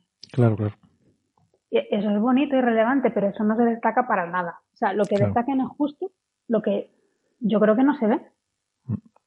Eh, Déjame so- solamente para concluir decir las dos hipótesis que ellos proponen para explicar esa doble población, ¿no? Que luego, bueno, uno se la, se la podrá creer o no. Eh, yo creo que sí, porque eh, tiene pinta de que han... Pero bueno, eh, las dos hipótesis que proponen es, una es la de esa de la transición de dinamo, que hay más o menos en la edad del Sol, donde más o menos quiere decir unos cientos de millones de años antes o después, se produce una, una especie de transición entre una forma de dinamo y otra que es más débil. Entonces, si esto fuera así, sería que el Sol ya ha pasado esa transición y que antes era mucho más activo. Pero entonces eso no cuadraría con los artículos anteriores de este grupo, donde extrapolan la dinamo actual del Sol hacia atrás en el tiempo, ¿no? Hasta 4.000 millones de años. Pero, pero bueno. Y la otra posible interpretación que ponen es, bueno, también parecida, ¿no? Que por la razón que sea, eh, esta variabilidad fotométrica puede variar con el tiempo. Eh, dicen que hay medidas hasta 9.000 años en el pasado en las que estamos bastante seguros de que no ha variado demasiado en la, eh, esa qué? actividad solar. ¿El qué, perdón? ¿Medidas de qué? De la actividad solar. De la, de la actividad, pero no de, o sea, no hay medidas de la fotometría. No, no, no. Ese es otro dato que se me olvidó comentarlo, que la, digamos, la variación fotométrica del Sol que ellos están usando es basado en un modelo. Hay medidas de la irradiancia solar, que son no sé cuántos años estuvo observando un satélite. 0,3%. Sí, hay medidas reales de la irradiancia solar, pero son muy modernas. Sí, son de, de los años 70 para acá. Kepler observa las estrellas durante cuatro años, entonces ellos quieren tener esa- quieren, quieren tener la misma comparación, con lo cual tienen que observar, digamos, la curva fotométrica del Sol durante cuatro años. Eh, y no, no se tienen esas medidas. Bueno, Pero no sé vamos a cuánto. ver. Entonces, Debería final, ser fácil, medir la curva fotométrica del Sol debería ser fácil. De hecho, o sea, tiene una Sí, variabilidad, variabilidad muy marcada que de día está brillante y de noche está oscuro. Entonces tienes ahí, es Varía un 100%. 100%. total. Bueno, total Bueno. que al final eh, las medidas que usan, que son de ciento, han hecho una serie temporal de 140 años o algo así, son basadas en un modelo, no son medidas. A ver, los 140 años son la, la reconstrucción histórica de manchas solares. Eh, Sí. Entonces, ellos usan esa reconstrucción de manchas solares para intentar eh, simular cómo sería la variabilidad fotométrica del Sol, que al fin y al cabo es lo que hace este grupo. O sea, ellos hacen reconstrucciones Sí, de la, de la variabilidad basada en, o sea, en hacer simulaciones de, de cómo varía la, la irradiancia solar en función de las manchas y las plagas que haya, ¿no? Entonces, lo que dicen es, plantean estas dos posibilidades, pero no hablan, por ejemplo, de, de lo que es llamativo de todo esto, que me resultó curioso, que es la, esa hipótesis de tierra rara. No la mencionan en el artículo. Y eso sí que le daría, yo creo que más, eh, más eh, interés mediático. Eh, pero bueno. Total, que, que bueno, que es uno, en fin, que es otro trabajo de estos que va en este sentido de intentar poner el Sol en el contexto de algo que está ahora muy de moda, ¿no? Lo que se llama la relación solar-estelar, es decir, el, intentar poner el Sol en el contexto estelar y entender eh, la dinamo solar en función de las que conocemos en, en las estrellas, ¿no? Una cuestión completamente al margen que no tiene nada que ver con esto, pero que bueno. Eh, resulta que, claro, eh, mucha de la gente que publica en, en Nature y en, y en Science, cuando eh, eh, envía el manuscrito a Archive como preprint, envía el artículo ya aceptado con las correcciones de título, de editores, etcétera, con lo que ya no podemos saber si el título original que propusieron los autores ha cambiado mucho después de la revisión por pares y del toqueteo del editor. Hmm. Puede que el título original fuera más claro respecto al contenido del artículo, pero como eh, pusieron el artículo en Archive justo eh, cuando se liberó el embargo, pues han puesto exactamente el mismo título, el mismo contenido que han puesto el manuscrito, digamos, en versión final eh, que se ha publicado en Science. Las notas de prensa que ellos han mandado van en el mismo sentido. Hombre, hay una cosa que se hace a veces que puede ser un poco gracioso, yo no lo, no lo he hecho en este caso, que es bajarse el, el- los ficheros fuentes del archive y mirar en los ficheros fuentes si hay comentarios, porque a veces dejas comentado el anterior y pones el nuevo. A ver, a- yo, yo dudo mucho que el título original del artículo hubiera sido El Sol, dos puntos, no es para tanto. yo creo que iba, iba ya para lo grande. Sí, sí. Sí, sí, sí. De hecho, bueno, insisto en que esta gente tiene bastante experiencia y probablemente ya saben cómo hay que orientar las cosas para que tú las acepten en, estos, en estas revistas, ¿no? El otro, Bueno. el otro día, pues solo por curiosidad y por el tema este, eh, me quedé a gusto porque tuve que hacer de revisora de un artículo para Science de física solar y el artículo estaba muy bien.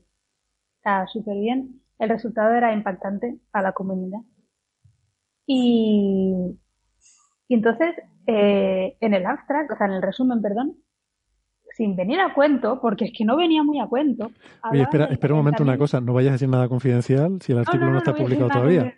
Ojo. No voy a decir nada confidencial. Eh, hablaban del calentamiento de la corona y de las eyecciones y de las tormentas solares. Y, ojo, me queda a gusto porque mandé el- el- la revisión y dije el artículo súper bien. Per se es un resultado impactante. No entiendo qué manía se tiene en tener que decir esto como que tiene que ver algo con el calentamiento de la corona. Digo, es que no tiene nada que ver. No solo no tiene nada que ver, si ni tan siquiera los autores hacen ningún cálculo referente al calentamiento y las tormentas solares. ¿En qué momento esto puede afectar una tormenta solar? O sea, es que me viene, me da gusto. Porque es que me dio hasta rabia, porque el artículo era tan bueno, los resultados eran tan buenos, que dije, ¿por qué? ¿Por qué? Por cierto. Dejemos, dejemos la corona tranquila, por Dios. De Por hecho, cierto, el esto, artículo eh, tenéis, que, tenéis que estar atentos porque va a salir pronto y es El sol da calorcito. Eh, por cierto, Erto, tienes toda la razón del mundo. Acabo de ver el, el manuscrito, el TEC, el fichero TEC de, del manuscrito de esto, y aparecen. ¿Cuántos títulos creéis que aparecen? ¿En serio? 18. Siete. ¿Qué dice? Siete Qué títulos. bueno. A ver, a ver, ¿cuál, primero, cuál? La pequeña variabilidad eh, eh, anormalmente pequeña, no, la, la variabilidad anormalmente pequeña del Sol comparado con otras estrellas de tipo solar de Kepler. La estilo. alta variabilidad eh, anómala de las estrellas de tipo Kepler de tipo solar. Eh, ¿Puede el Sol conmutar a un estado de alta variabilidad? ¿Cómo de activo, es, cómo de activo se volverá el Sol? Eh, nuevos puntos de datos estelares y los periodos de actividad altamente solar anómala, etcétera. O sea, así, esos son los títulos. Y eh, te olvidas del mejor de todos. El sol es anormal. Tiene pinta de que tiene pinta de que el enfoque que quisieron dar al principio es ese de la de que hay una transición de dinamo y que si el Sol está ahora en un estado bajo es posible que en el futuro pase a estar en un estado alto o viceversa, ¿no? Eh, curioso. Pero mira, fíjate, el, lo que comentas tú de la anomalía de la, de la dinamo, esto, eh, es un artículo que ya tiene años. Y ya llevan años diciendo que eso era un sesgo observacional. Y en cambio no se menciona en ningún sitio. Se menciona en el artículo original donde se, donde se, se suponía que el Sol estaba en transición de una dinamo a otra. Pero todo lo que ha habido posteriormente, o sea, que claramente iba por ahí. Y, y es que da un poco de rabia porque eh, es lo que decía antes, cuando tienes tantas limitaciones observacionales es normal. Es normal que tengas sesgos. Es que no, Ostras, no es que se ven todos los títulos detrás de Francisco. Muy bueno ahí. Bueno, pues les hemos ahí les hemos descubierto un poco la- las intimidades del artículo. Eh, En negro es el final, es el último, y en rojo son todos los títulos anteriores. Todos los anteriores. Se han Maravilloso. a propósito, por alguna razón, en el látex, eh, o eran títulos de verdad, no lo sé, eh, lo mismo eran títulos tentativos del- entre los autores. Yo los hubiera quitado, ¿eh? Pero bueno. Queda un poco Maravilloso el látex. Yo lo Vamos a también. me voy a poner a echar un vistazo al resto de comentarios. A lo mejor hay cosas interesantes entre las cosas que han quitado, Hay, las hay que han puesto. muchos comentarios, ¿eh? Hay Lo muchos típico, no, comentarios. no- esto no lo entiendo muy bien, ¿no? Esto no entiendo muy bien. esto, a ver si el referino pregunta por esto. Sí, hay varias frases que han quitado. No sé, o que no han, no sé, o no han sustituido, ¿no? El típico Frases que han comentario. quitado, sí. Esto que pone aquí no me lo creo mucho, pero vamos a ponerlo a ver si cuela. Una vistazo rápido no han puesto nada así, pero bueno, se han puesto frases que, incluso con numeritos, que lo mismo mm, decoran la opinión del resto del párrafo. Hay que contextualizarlas bien. Hay que leerlo.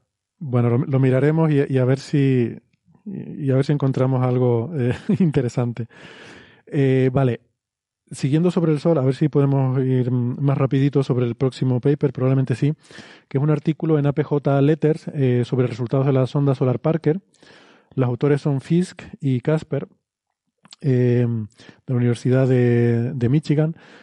Eh, Fisk es un investigador que ha propuesto una idea mm, de principios de, de hecho, de finales de los 90, de una cosa que se llama eh, reconexión de intercambio, que es una forma de explicar, esto lo hemos comentado aquí alguna vez, eh, hay una cosa un poco rara en el Sol, que es que la corona parece rotar más rápido que la superficie del Sol. A lo mejor no es tan raro, ¿eh? bueno, no raro en el sentido de peculiar con respecto a otras estrellas, sino, sino a que no es fácil de entender. El, si miramos los bucles estos que se ven en la corona, eh, parecen, parecen rotar más rápido que la propia superficie. ¿no? Em, y esto es algo que ya se ha visto hace tiempo. Una de las posibles explicaciones, lo que pasa es que era una cosa que siempre había parecido como un poco exótico y un poco forzado, esta idea de Fisk mm, que se llama reconexión de intercambio, en la cual es algo así como que el campo magnético en la corona va dando saltitos. Bueno, luego lo explicaremos mejor. Ahora no, no, no viene mucho al caso. El otro autor es Casper, que es el investigador principal de uno de los instrumentos de la sonda solar Parker, que es el instrumento que mide viento solar, básicamente. Y, y han escrito este artículo en el que hablan de mm, una circulación global del campo magnético abierto de- del Sol. Entonces, pues nada, lo podemos comentar rápidamente. No sé si alguien ha tenido ocasión de leerlo, tiene opinión, a favor o en contra. ¿No? No sé si, bueno, pues si, si En quieren un lo comento un solar te poquito. dejamos a ti que seas el que Sí, nos lo sí, sí, cuente sí, y ya sí, te sí. preguntamos todas las dudas y nos sacas de... Porque si no vamos a meter la pata, vamos a decir cosas y antes a decir... "Ah, sí, Pero eso estás lo, diciendo". eso es lo que bonito, lo meter la pata. lo divertido sería que yo hubiera entendido algo, ¿sabes? Bueno, no sé, lo, divertido es meter la pata y, meternos en charcos, pero por eso se me están volviendo ustedes muy cautelosos. Así no hay forma de tener una tertulia, una tertulia cuñada. Pues bueno, le- les comento un poco lo que yo entiendo. Tampoco yo soy experto en estas cosas y, y no sé si, si Marian o Weston lo han leído y tienen, tienen opinión, pues que me, que me corrijan si meto la pata en algo, ¿no? Pero el, el asunto es el siguiente. Normalmente, eh, a ver, hay dos tipos de, digamos, de, de, magnetismo, ¿no? Lo que llamamos las líneas de campo magnético cerradas y las abiertas. Las abiertas no existen, pero, pero se llaman así. Esto lo que quiere decir es lo siguiente. En, en el electromagnetismo clásico, las ecuaciones de Maxwell nos dicen que las líneas de campo magnético siempre tienen que ser cerradas sobre sí mismas. ¿no? Tú tienes un imán y las líneas de campo van del polo norte al polo sur. ¿vale? Como no existen los monopolos magnéticos, por lo menos no clásicamente, eso quiere decir que mm, eso, que siempre el campo magnético tiene que tener líneas de campo cerradas. Entonces, por eso cuando vemos el Sol, vemos esos bucles, salen de la superficie y forman un arco y luego vuelven otra vez a la superficie y se cierran sobre sí mismas, ¿no? Pero hay algunas de esas líneas de campo que se extienden tan lejos que llegan a la heliosfera, salen fuera de lo que es el Sol, por así decirlo. Y esas las llamamos abiertas. Que es mentira, no son abiertas. Al final se acaban cerrando en algún sitio. Pero ese sitio en el que cierran está tan lejos que tú no lo ves. Entonces, a esas se llaman abiertas y son como muy diferentes porque normalmente el, el campo magnético que genera el Sol en las manchas y demás normalmente forma bucles que son relativamente que están relativamente cerca de la superficie, que no se van demasiado lejos. Pero mm, bueno, hay algunas que sí. Y cuando en el ciclo solar, durante el máximo, solemos tener más manchas y solemos tener más de esos arcos cerrados. Eh, ahí Sara nos pone una, una foto de Leonard Fisk, que es el, el primer autor de este paper. Em, durante el máximo tenemos más de estos arcos de campo magnético cerrado y durante el mínimo hay más campo magnético abierto, ¿no? de ese campo que, que es más global y que, y que llega más lejos hasta, hasta la heliosfera. Entonces, la cuestión es que según estos autores, de hecho según la idea de Fisk, ese campo magnético abierto, esas líneas que las vemos salir de la superficie y, se abren y no vemos hasta dónde, hasta dónde llegan, eh, pueden interactuar con los bucles cerrados que hay en la superficie y mm, de vez en cuando se reconectan, eh, que es una de las cosas más interesantes que pasan en, eh, en la magnetohidrodinámica, es el proceso de reconexión. La reconexión magnética ocurre cuando tú tienes una configuración magnética que mm, es parecida a otra posible configuración magnética que tiene un estado energético eh, mucho menor. Entonces, con un pequeño cambio en las líneas de campo, eh, se produce una transición repentina, un salto, de la configuración original a esa otra configuración de menor energía y, y eso genera una situación en la que el campo magnético está más relajado y se libera mucha energía. Esto es algo muy interesante, que es un poco, siempre se, se habla que es como el, el santo grial, que siempre se busca intentar observar esa reconexión, porque son procesos que no entendemos bien. Eso no ocurre en magnetohidrodinámica ideal, ¿eh? eso ya requiere magnetohidrodinámica con, con efectos no ideales y, y es complicado y no se entiende bien. Entonces lo único que vemos es que de vez en cuando se producen como si fueran explosiones, hay un calentamiento brusco y unos chorros de partículas y eso, eh, bueno, pensamos que tiene que ver con que se ha producido una reconexión. O sea, directamente no se ha visto. Pero bueno, en este modelo teórico lo que ocurre es que mm, es mucho más fácil de ver en un diagrama como el que tiene detrás Weston, detrás de su cabeza, aunque lo estamos viendo invertido respecto a la figura original por el efecto espejo, pero bueno, no importa. Eh, eh, por cierto, Héctor, en YouTube lo ven derecho, pero nosotros lo vemos invertido. Es decir, ah, YouTube lo ven derecho, si nosotros, yo creo. Si nosotros en nuestra pantalla, en Zoom, lo vemos derecho, en YouTube lo ven al revés. Yo creo que en YouTube lo ve, o sea, yo creo que uno ve su propia pantalla de Zoom al revés, pero que en YouTube ven lo mismo que yo estoy viendo a Carlos, por ejemplo. Ah, vale, vale, entonces sí. Me parece. O sea, tú a ti mismo te ves invertido en el Zoom. Eh, ¿Sí? Mira, mira que le di la vuelta en Photoshop. ah, le diste la vuelta Entonces, a yo veo la de Carlos entonces invertida por eso, quizás por eso. Bueno, no Ya, importa mucho. la cuestión es que eh, l- estas líneas de campo abiertas, cuando se encuentran con una eh, cercana que está cerrada, si se acerca mucho, puede producirse una reconexión en la cual la cúspide de, la línea cerrada eh, pasa a formar parte de la línea de campo abierto y la y el, resto de, la pata se, se reconecta con la otra. Insisto, esto es muy complicado de explicar en así, eh, digamos, en formato podcast, pero viendo el diagrama se entiende muy sencillito. Y entonces el resultado global es que la línea de campo abierto mm, cambia de pie. En vez de estar, en vez de tener el pie donde lo tenía, ahora pasa a tener el pie donde lo tenía el arco. ¿Vale? Y además se le queda una especie de forma de S, se le queda un doblez, se queda la línea esa doblada, eh, como resultado de que se ha reconectado con ese arco que tenía un, una cúspide ahí. Total, me estoy enrollando mucho. Pero esto tiene dos consecuencias. Una es que esas líneas de campo abiertas se le forman dobleces, se le forman cosas en forma de S, y además mm, se mueve hacia adelante como si fuera dando saltitos de, entre estos arcos eh, que hay en la, en la corona. Esos saltitos explican que la corona rote más rápido y esas S son interesantes porque la sonda Solar Parker las ha estado viendo, que son las que nos está señalando ahora Westen en la, en la imagen. Esas S luego se propagan hacia arriba muy rápidamente por un efecto como de... eh, estas líneas son como si fueran elásticas, entonces cuando les queda un doblez tienden a, a enderezarse y lo que hace es que proyecta la S hacia arriba como cuando un látigo, por eso lo llamamos latigazo, eso se le ocurrió a Valentín, Valentín Martínez Pillet, eh, se le ocurrió la idea de llamarlo latigazo, que creo que es una, una traducción muy buena de los switchbacks, que es como lo llaman en inglés. Cuando tú das un latigazo, ¿no? das un golpe así con el látigo, se forma un arco en el, en la, en el látigo y, ese arco se mueve muy rápidamente hacia afuera a lo largo del látigo. ¿no? Pues esto es lo mismo que ocurre con esta línea de campo magnético. Se forma una S que se desplaza muy rápido hacia afuera. ¿Qué pasa? Esto es muy interesante porque ese, el material que esté sostenido en esas líneas de campo se va a mover hacia afuera a gran velocidad. Y eso puede ser un mecanismo de acelerar el viento solar. Eh, y además, como sabemos que el viento solar sopla más rápido en los sitios donde hay estas líneas abiertas, en los agujeros coronales, pues encajaría bastante bien con esta idea. Y además explicaría por qué hay esos latigazos en eh, las observaciones de la sonda Parker, que es una de las cosas que ahora eh, pues están muy, muy de moda.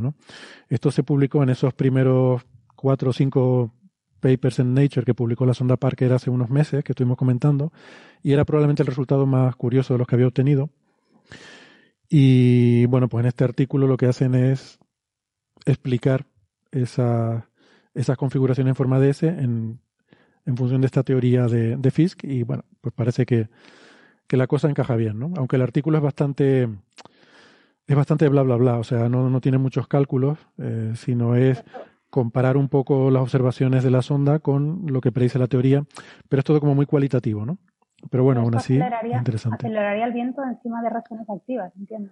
Eh, bueno, más bien donde haya líneas de campo abiertos, que suele ser donde hay agujeros coronales. Pero necesitan luego una línea de campo cerrada, ¿no? Sí, necesitas también tener arcos, exactamente.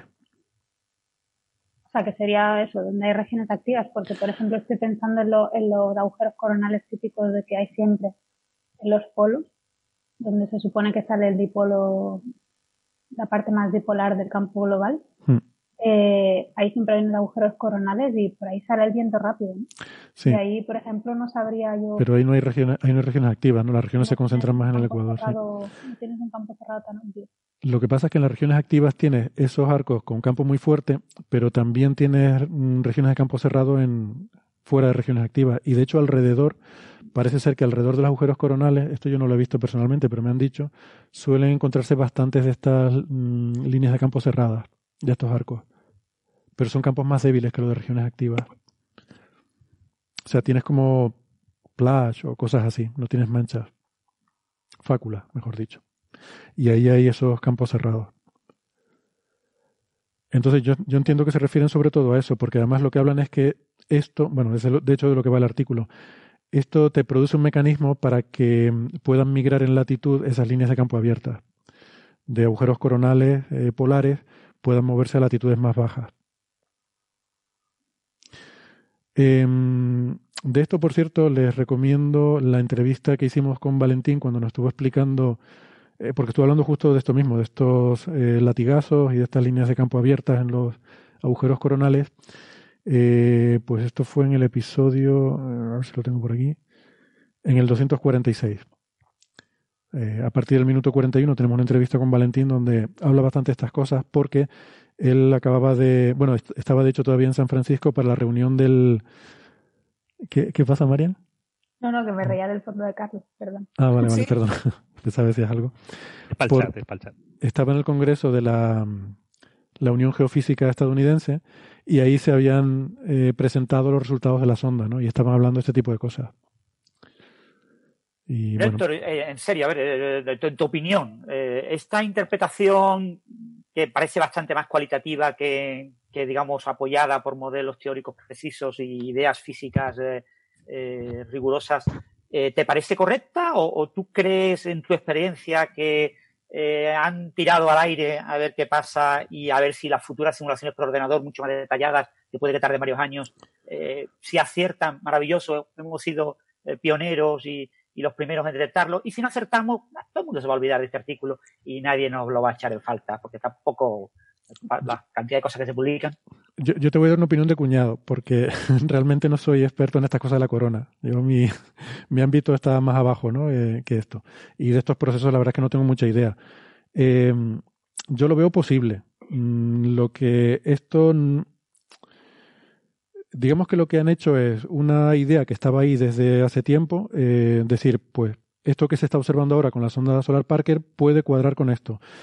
Mm, para yo creo que decir que tienes algún tipo de indicio o de mm, o de bueno no voy a decir evidencia pero de, de indicio de que esto puede ser real yo creo que lo que haría falta sobre todo son eh, observaciones mm, con, con telescopio con imagen que muestren que estadísticamente eh, este tipo de cosas ocurren. O sea, no podemos ver los latigazos estos porque ya están en una región donde no, no, no ves la corona, están mucho más, mucho más hacia afuera.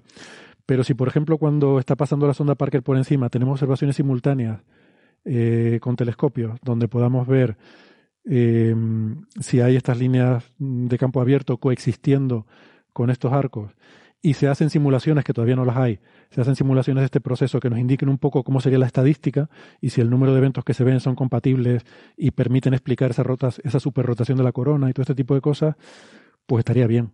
Pero bueno, a día de hoy es simplemente decir, esta idea encaja con estas observaciones aisladas de la sonda.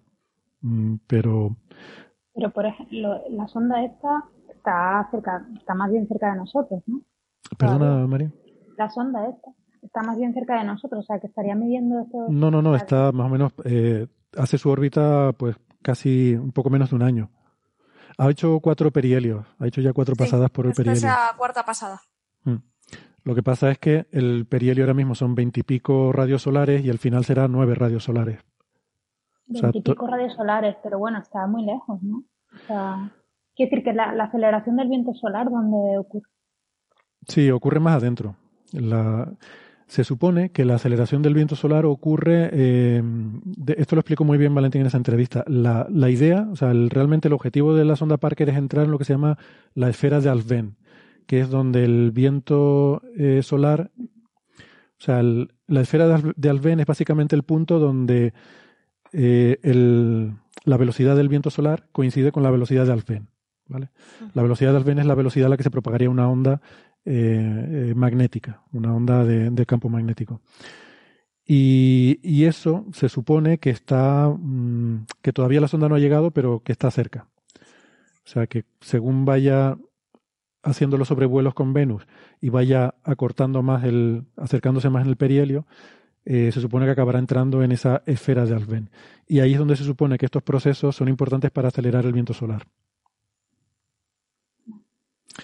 Entonces, ¿y tenéis telescopios terrestres ahí en Canarias, por ejemplo, el telescopio solar que tenéis en Canarias, ya disponibles para poder intentar hacer esa eh, comparación entre las imágenes de la Solar Parker y desde Tierra? ¿O va a haber que esperar, por ejemplo, al famoso este futuro telescopio solar europeo? El, bueno, el problema es que lo que quieres ver es la corona y, y eso con telescopios de tierra es muy complicado. Los telescopios Pero esto nosotros... se podría, se podría hacer observando simultáneamente con la Parker y la Solar Orbiter cuando llegue. ¿Nos eh, facilitaría o...? lo ideal sería poder observar con la Parker y un telescopio en tierra que pueda ver la corona, como será el de KIST, que se está, se está construyendo en Estados Unidos. Bueno, ya tiene, ya ha visto la primera luz, por eso hablábamos con Valentín sobre ese tema, porque él es el director de ese telescopio, porque de KIST sí va, va a hacer observaciones de la corona. El telescopio solar europeo no va prácticamente a observar la corona. Entonces, eh, por eso digo, nosotros nos dedicamos sobre todo a cosas que están más abajo, ¿no? Eh, y el, el Solar Orbiter va a hacer, por una parte, medidas in situ y va a tener telescopio, pero sobre todo el, solar- el- el telescopio de Solar Orbiter va a ver la superficie. Mm, Va a haber magnetismo y tal en la superficie, que también será interesante. eh, o sea que lo ideal sería una combinación de Solar Orbiter con la sonda Parker y con DKIST. eh, sería la combinación ideal para poder estudiar este tipo de procesos en concreto. La corona es muy complicado. ah, Hoy en día se observa desde el espacio, sobre todo, con satélites como SDO. Eh, desde Tierra es muy, muy complicado ver la corona. Bueno, pues nada, ese era el resumen breve. Perdón que me he enrollado más de lo que esperaba. No sé si tienen más comentarios sobre esto. Bueno, total, Francis, que por he intentado esquivar un poco tu pregunta. Yo creo que esto no está ni mucho menos demostrado, ni, ni mucho menos decir, eh, pues, está claro que esto es así. Entonces, bueno, eh, yo lo, en fin, lo creeré cuando veamos simulaciones detalladas cuantitativas y algún tipo de observaciones que, que apoyen que esto está ocurriendo, ¿no? Digamos que es plausible y es consistente con lo que se ve. Vale, vale. Pues eso, fíjate, lo que podríamos haber comentado nosotros, es completamente diferente a lo que tú has comentado, lo has comentado estupendamente y, y has dejado muy claro cuál es la situación actual del, del asunto. Yo no tengo nada que aportar. Bueno. Pues nada. mm, siguiente tema. El siguiente tema es lo de los Fast Radio Burst. Em, que, bueno, comentaba en la introducción que podría ser un primer gran paso para realmente, mm, por fin, eh, resolver este misterio, ¿no? Es uno de los problemas de la astrofísica moderna. ¿Qué demonios son estos pulsos rápidos de radio que son tan fastidiosos porque generan un montón de titulares de estos de que nos mandan señales de radio desde el espacio? Y, y la gente se vuelve un poco loca con esto. Mm, No es eso, no es cosa de marcianitos verdes, pero sí que es verdad que es uno de los problemas de la astrofísica moderna. Eh, ¿Qué son estos pulsos que duran milisegundos, que vienen de fuera de la galaxia, que, que son la leche de energéticos, porque para poderlos ver a 4.000 millones de años luz es un porrón de energía lo que ha producido eso? Y, y que no tenemos ni idea a día de hoy de, de lo que son, ¿no? Hay muchas ideas por ahí, pero, pero seguimos sin saberlo. Y ahora, pues bueno, tenemos un, una, una pieza nueva del rompecabezas, parece ser, habrá que ver si se confirma. Y, y no sé, ¿quién nos quiere comentar un poco de esto? ¿Alguien, Bueno, alguien ha leído algo? Yo lo estuve leyendo un poquillo. Pues venga, dale. Eh, tengo detrás la, la imagen del chime, El chime. del, del super radio telescopio que parecen, como decían, lo- los, los tubos estos de los skaters, puestos uno al lado de otro, pero bueno, Sí, es verdad. los radiotelescopios son muy graciosos. ¿Los tubos de qué? ¿Es, es eso o el respaldo del asiento de un taxista? También. Es que para la gente que no lo esté viendo, eh, lo que tiene Carlos puesto detrás es algo así como si cogieras unos tubos, los cortas eh, a la mitad, pero, pero longitudinalmente, y te quedas como con dos cañas. Son los canalones de... La uralita antigua, La uralita, sí, eso. la uralita, eh, los canalones de revés. tejado. Pero Exacto. vacía y al revés, claro. Pues pones varios así, ¿no? Como si fueran cañas puestas así una al lado de la otra, ¿no? Pero los radiotelescopios son graciosos. Yo me, acordaré siempre el de la noticia de esta bomba de cuando midieron la línea espectral de la radionización Ah, sí, y el telescopio Edges. era una mesa. sí. Era una, Una mesa, mesa, sí. como cubierta de papel de platina o algo así. Sí. Yo cuando lo vi me quedé alucinada. La famosa señal del amanecer cósmico. Amanecer cósmico. Exacto. Y este, el eh, eh, radiotelescopios con alambrada no será el primero. O sea que es, es Sí. una alambrada, básicamente. Un chicken wire. ¿Cu- ¿Cuál es ese? Perdona, Carlos. Ah, ah, o sea, aquí le llaman, ah, hay, hay un tipo de Tela de telescopio que le llaman, le llaman chicken wire, que No es una alambrada, típica Alambrada. alambrada, con, con redecilla hexagonal. Pues, Es que sí, el famoso tienen de- agujeritos, claro. El famoso de la señal WOW, que era el, el Big Ear de, de, Ohio State, era una cosa así enorme, en una malla de 100 metros de largo por 30 de alto, que era una alambrada, básicamente. Bueno, pues el... Pues nada, no, que habíamos dicho, bueno, ya lo hemos citado muchos coffee break, ¿no? De estas FRBs, los, las fulguraciones o explosiones rápidas estas de radio, eh, llamadas eh, fulguraciones de Lorimer, desde el, porque la primera fue en 2007 la que se detectó, la primera, se han detectado decenas continuamente. Ya estuvimos hablando en algún coffee break, en el 254, cre- creo que era el primer eh, FRB que se repetía. También estuvimos hablando de uno, del primero que era periódico, se repetía de forma periódica, pero las fulguraciones eran cada 16 días, pero los 16 días eran unas, unas fulguraciones eh, caóticas, que no tenían ningún, ningún sentido, vamos, no, no encontramos cuál, cuál era el patrón realmente, ¿no?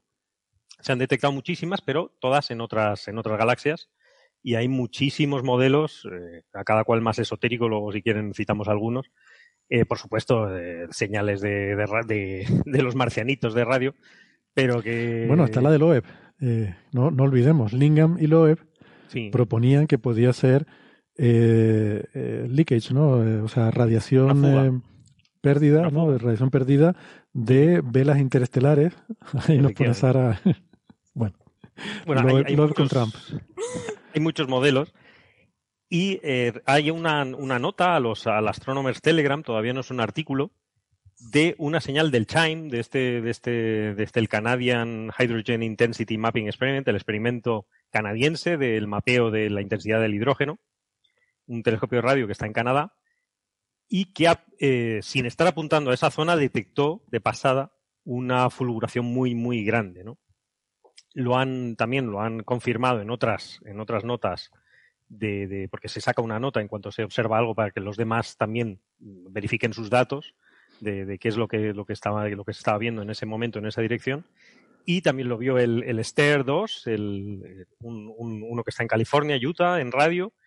Y también se ha visto en eh, rayos X y parece ser y en rayos gamma. Entonces parece ser que eh, el chime este que lo estuvo viendo por primera vez no lo pilló de frente, pero es suficientemente intenso para haberlo detectado. El Ster 2 lo vio de, de frente exactamente y eh, hicieron una extrapolación a cuál era la, fuerza que tenía esta, fulguración de radio y era una fulguración débil, una fulguración pequeñita, nada comparable con las que se suelen ver en otras galaxias, pero que de, todas formas, si esto estuviese en otra galaxia, lo podríamos llegar a, detectar. En cualquier caso, lo, lo interesante, no hay ningún artículo todavía desarrollado, porque esto es el 28 de abril, creo que es, una cosa así. Mm. Eh, se asocia, por fin, con una cosa que se llama un SRGR, un, un- un repetidor en, de en rayos gamma, eh, y que es, eh, está asociado con un magnetar conocido. El, el magnetar es, es de estos pulsares extraños, eh, con grandes campos magnéticos muy intensos, que es uno de los modelos, uno de los modelos preferidos para explicar estas, estas fulguraciones rápidas de, radio, en los cuales eh, pues estos objetos, estas estrellas de neutrones es- que, tienen un campo magnético muy, muy intenso, eh, pierden un poco el, equilibrio ¿no? en- entre la fuerza gravitacional y el campo magnético y pueden generar en la superficie de la estrella de neutrones eh, unos, mm, ¿cómo se dice? Terremotos estelares o, o stellar quakes o star quakes, eh, que en español no sé cómo se dice, pero nos podemos inventar algo. Chirimbolo. Chirimbolo. moto. Tiene que acabar en moto. Estrella moto. Oye, una cosa, ahora que mencionas eso, eh, esto es un poco... eh, vaya, no, ya, ya no sé hablar. Bueno, nunca he sabido. Eh, es un poco colateral, muy colateral. Eh, Pero el otro día viendo Contact, eh, sabes que hay, sobre todo en el libro, pero también en la película, meten de vez en cuando cosas que no explican, que son cosas científicas, ¿no?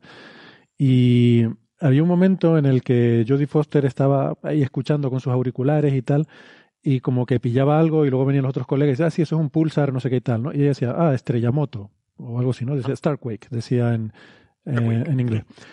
Me llamó la atención porque, o sea, Contact es del año 90 y... ¿Terremoto estelar? Pero no es Terre. No puede haber Terre. Mm. No, estrella moto. Bueno, Sí, da igual, supongo lo- de- dijo Starquake, lo, lo decía en inglés. Yamamoto. Creo que es del año 98 o algo así. Eh, me pregunto si la asociación entre Starquakes en Magnetars con posibles señales de radio, eso ya en los años 90 era algo que estuviera... eh, o sea, me sorprendió la presciencia de, de Carl Sagan al asociar un pulso de radio con un posible Starquake, eh, supongo que en ese caso sería en un pulsar o algo así, porque, bueno, aquí de lo que estamos hablando es de un, lo, lo que estás diciendo, ¿no? Un posible Magnetar, Starquake sí. en un, Magnetar. en un magnetar, ¿no? No sé yo si en los años 90 eso era algo tan... eh, bueno, yo no hubiera pensado que en los años 90 se asociaban que un pulso fuerte de radio podía ser debido a un Starquake en un objeto astrofísico. O sea, los magnetares se conocen desde los finales de los 70. Ah, Es el, más es, el primer magnetar. Ujú. Y eh, se detectó por, eh, por accidente, realmente, porque era o sea, lo de- había un par de misiones rusas que estaban, no recuerdo muy bien dónde iban, estaban lejos de la Tierra y detectaron la emisión, si mal no recuerdo, de rayos gamma. Y después, un, poco después, se detectó en la Tierra, entonces triangulando entre todos, eh, eh, lo- localizaron la fuente y tal, y, y ese fue- es como la la primera, la primera evidencia de los magnetares. El hecho de que se produce por, por eh, eh, no sé cómo decir, la verdad, que superficie, superficie sismología o como sea, o sea, por, por sismología de, de- de la capa externa de la estrella de neutrones, no sé muy bien desde cuándo se sabe, la verdad. A mí no me sorprendería que fuese de los- desde los 90, aunque no creo que, o sea, yo creo que el- el- el- los modelados son mucho posteriores, porque muy posteriores, porque, porque el, el entorno físico es complicado del estrella de neutrones, pero, pero, pero no- a mí no me sorprende que demasiado, no lo sé. Ujú. O sea, igual era una idea Digamos, que o ya... sea, de- dentro, dentro de lo, lo misterioso que son estas cosas, que, que no, o sea, es- se sabe que las estrellas de neutrones todas tienen campos magnéticos eh, muy elevados, o, o, o sea, que de los campos magnéticos también, hoy va el tema de campos magnéticos. Campos magnéticos realmente es una cosa por unidad de superficie. Con lo cual, la estrella de neutrones es como sentarse encima de una maleta para cerrarla, ¿no? O sea, tú tienes una estrella, una estrella como el Sol que tiene un campo magnético normal y cuando la aprietas a una, a una estrella de neutrones parece que tiene un campo altísimo, pero porque, porque realmente, digamos, aprietas toda la línea de campo en una pelota muy pequeñita, pero realmente no tiene un campo, o sea, eh, no, no tiene un origen exótico, quiero decir. O sea, es, es un, es un- y- lo, a estos, lo que pasa es que estos, mag- claro, el, el salto de una estrella de neutrones a un magnetar, hay muchos órdenes de magnitud que se supone que son de evolución post estrella de neutrones. Pero que creo que no está muy claro tampoco de dónde viene ese extra de campo magnético. Ujú. Vale, Y vale. un, y un poco lo, lo- lo curioso, que no sé si lo hemos dicho, es que este magnetar está en nuestra propia galaxia, Claro, eso es la clave, ¿no? que es la clave, que es la primera vez que se asocia con un objeto que efectivamente, que en rayos X y en rayos gamma, pero que está tan cerca. Es decir, no, siempre se han observado las, ful- las FRBs, las fulguraciones de rápidas de radio, en otras galaxias. Entonces, esta es la y había muchos, hay muchos modelos, ¿no? Desde los cuásares agujeros negros centrales de las galaxias, eh, interacción de, de, eh, agujeros negros con estrellas de neutrones, de todo, hasta, hasta, ¿cómo se llama? Eh, teoría de cuerdas exótica con materia primogénea, agujeros de Kerr-Newman, de, bueno, superradiancia, bueno, unas cosas que no tenía ni idea que existían, pero hay, hay decenas de, de modelos, ¿no? Para explicar los FRBs. Y posiblemente sean, to- sean muchas, eh, sean varios, eh, eh, varios motivos, varios orígenes. Sin embargo, el magnetar era el más cercano, el más, no estándar, pero el, bueno, el más plausible, ¿no? Y esta es una confirmación más, no es, no es la confirmación definitiva, pero al asociarlo con un objeto que es un magnetar que emite en rayos gamma y en rayos X, eh, pues cuadra bastante un poco el, el, el- el crimen, ¿no? O sea, parece que, que el, el candidato es, eh, puede ser un magnetar en este caso, ¿no? Yo- el problema que le veo yo a esto realmente es que eh, magnetares son relativamente frecuentes. Entonces, en, en la Vía Láctea creo que se conocen, tengo aquí la, la Wikipedia, hay como 10 conocidos en la Vía Láctea. Entonces, si en la Vía Láctea tienes 10, en el, en el grupo local, digamos, tienes 10 por galaxia, con lo cual tienes miles de magnetares, ¿no? Con lo cual, uno, o sea, si los FRBs vienen de magnetares, debería estar, estar viendo eh, eh, FRBs Tendría- continuamente. que estar petado, ¿no? De- Sí, sí. de- de Bueno, es que FRBs. de hecho la estimación es que se producen varios al día eh, en todo el cielo, pero claro, normalmente no están mirando. Por eso, claro, instrumentos como Chime, que la idea es mirar básicamente a todo el cielo y no te importa mucho dónde vengan las cosas, está pensado, una de las de las eh, de los objetivos científicos que tiene es este tipo de cosas, ¿no? Eh, ver FRBs porque te vienen de cualquier sitio y, y ellos están mirando a todas partes a la vez, ¿no? Eh, pero en principio hay muchos. Mm, Otra cosa es que otra cosa es con qué frecuencia se producen, porque este, por ejemplo, está a 30.000 años luz, creo recordar, Carlos, o algo así. Sí, sí, sí, correcto. Y, mm, y hay, vale, hay, hay otros 10 más, pero hasta ahora no habíamos observado. Eh, o sea, la idea ahora supongo que sería seguir observando esta fuente y otras y ver pues cada cuánto tiempo emite un pulso de estos, ¿no? Y a partir de ella ver si la estadística cuadra. De hecho, de hecho, el pulso es débil, es decir, son varios órdenes de magnitud menor que el equivalente a un FRB en otra galaxia. Es decir, se Espera, supone ¿estás diciendo que nuestro magnetar es peculiarmente débil comparado con la población de es magnetares? anormalmente vemos en- débil. Es anormal, directamente. Tenemos un magnetar anormal. Está flojo el magnetar. Sí. Y La están del esperando a que, a que se tense un poco. A que se cabree, le están insultando un poquito, ¿sabes? Para que. Bueno, que se excite. Yo la, la- O igual. las cilias de los magnetares no, no sé. No la sabemos, no sabemos. Es ese problema, que claro, ¿cómo sabes cómo se excita? Pues Eh, Pues habrá que probar. sí. Y claro, no tenemos un Satisfyer tan grande.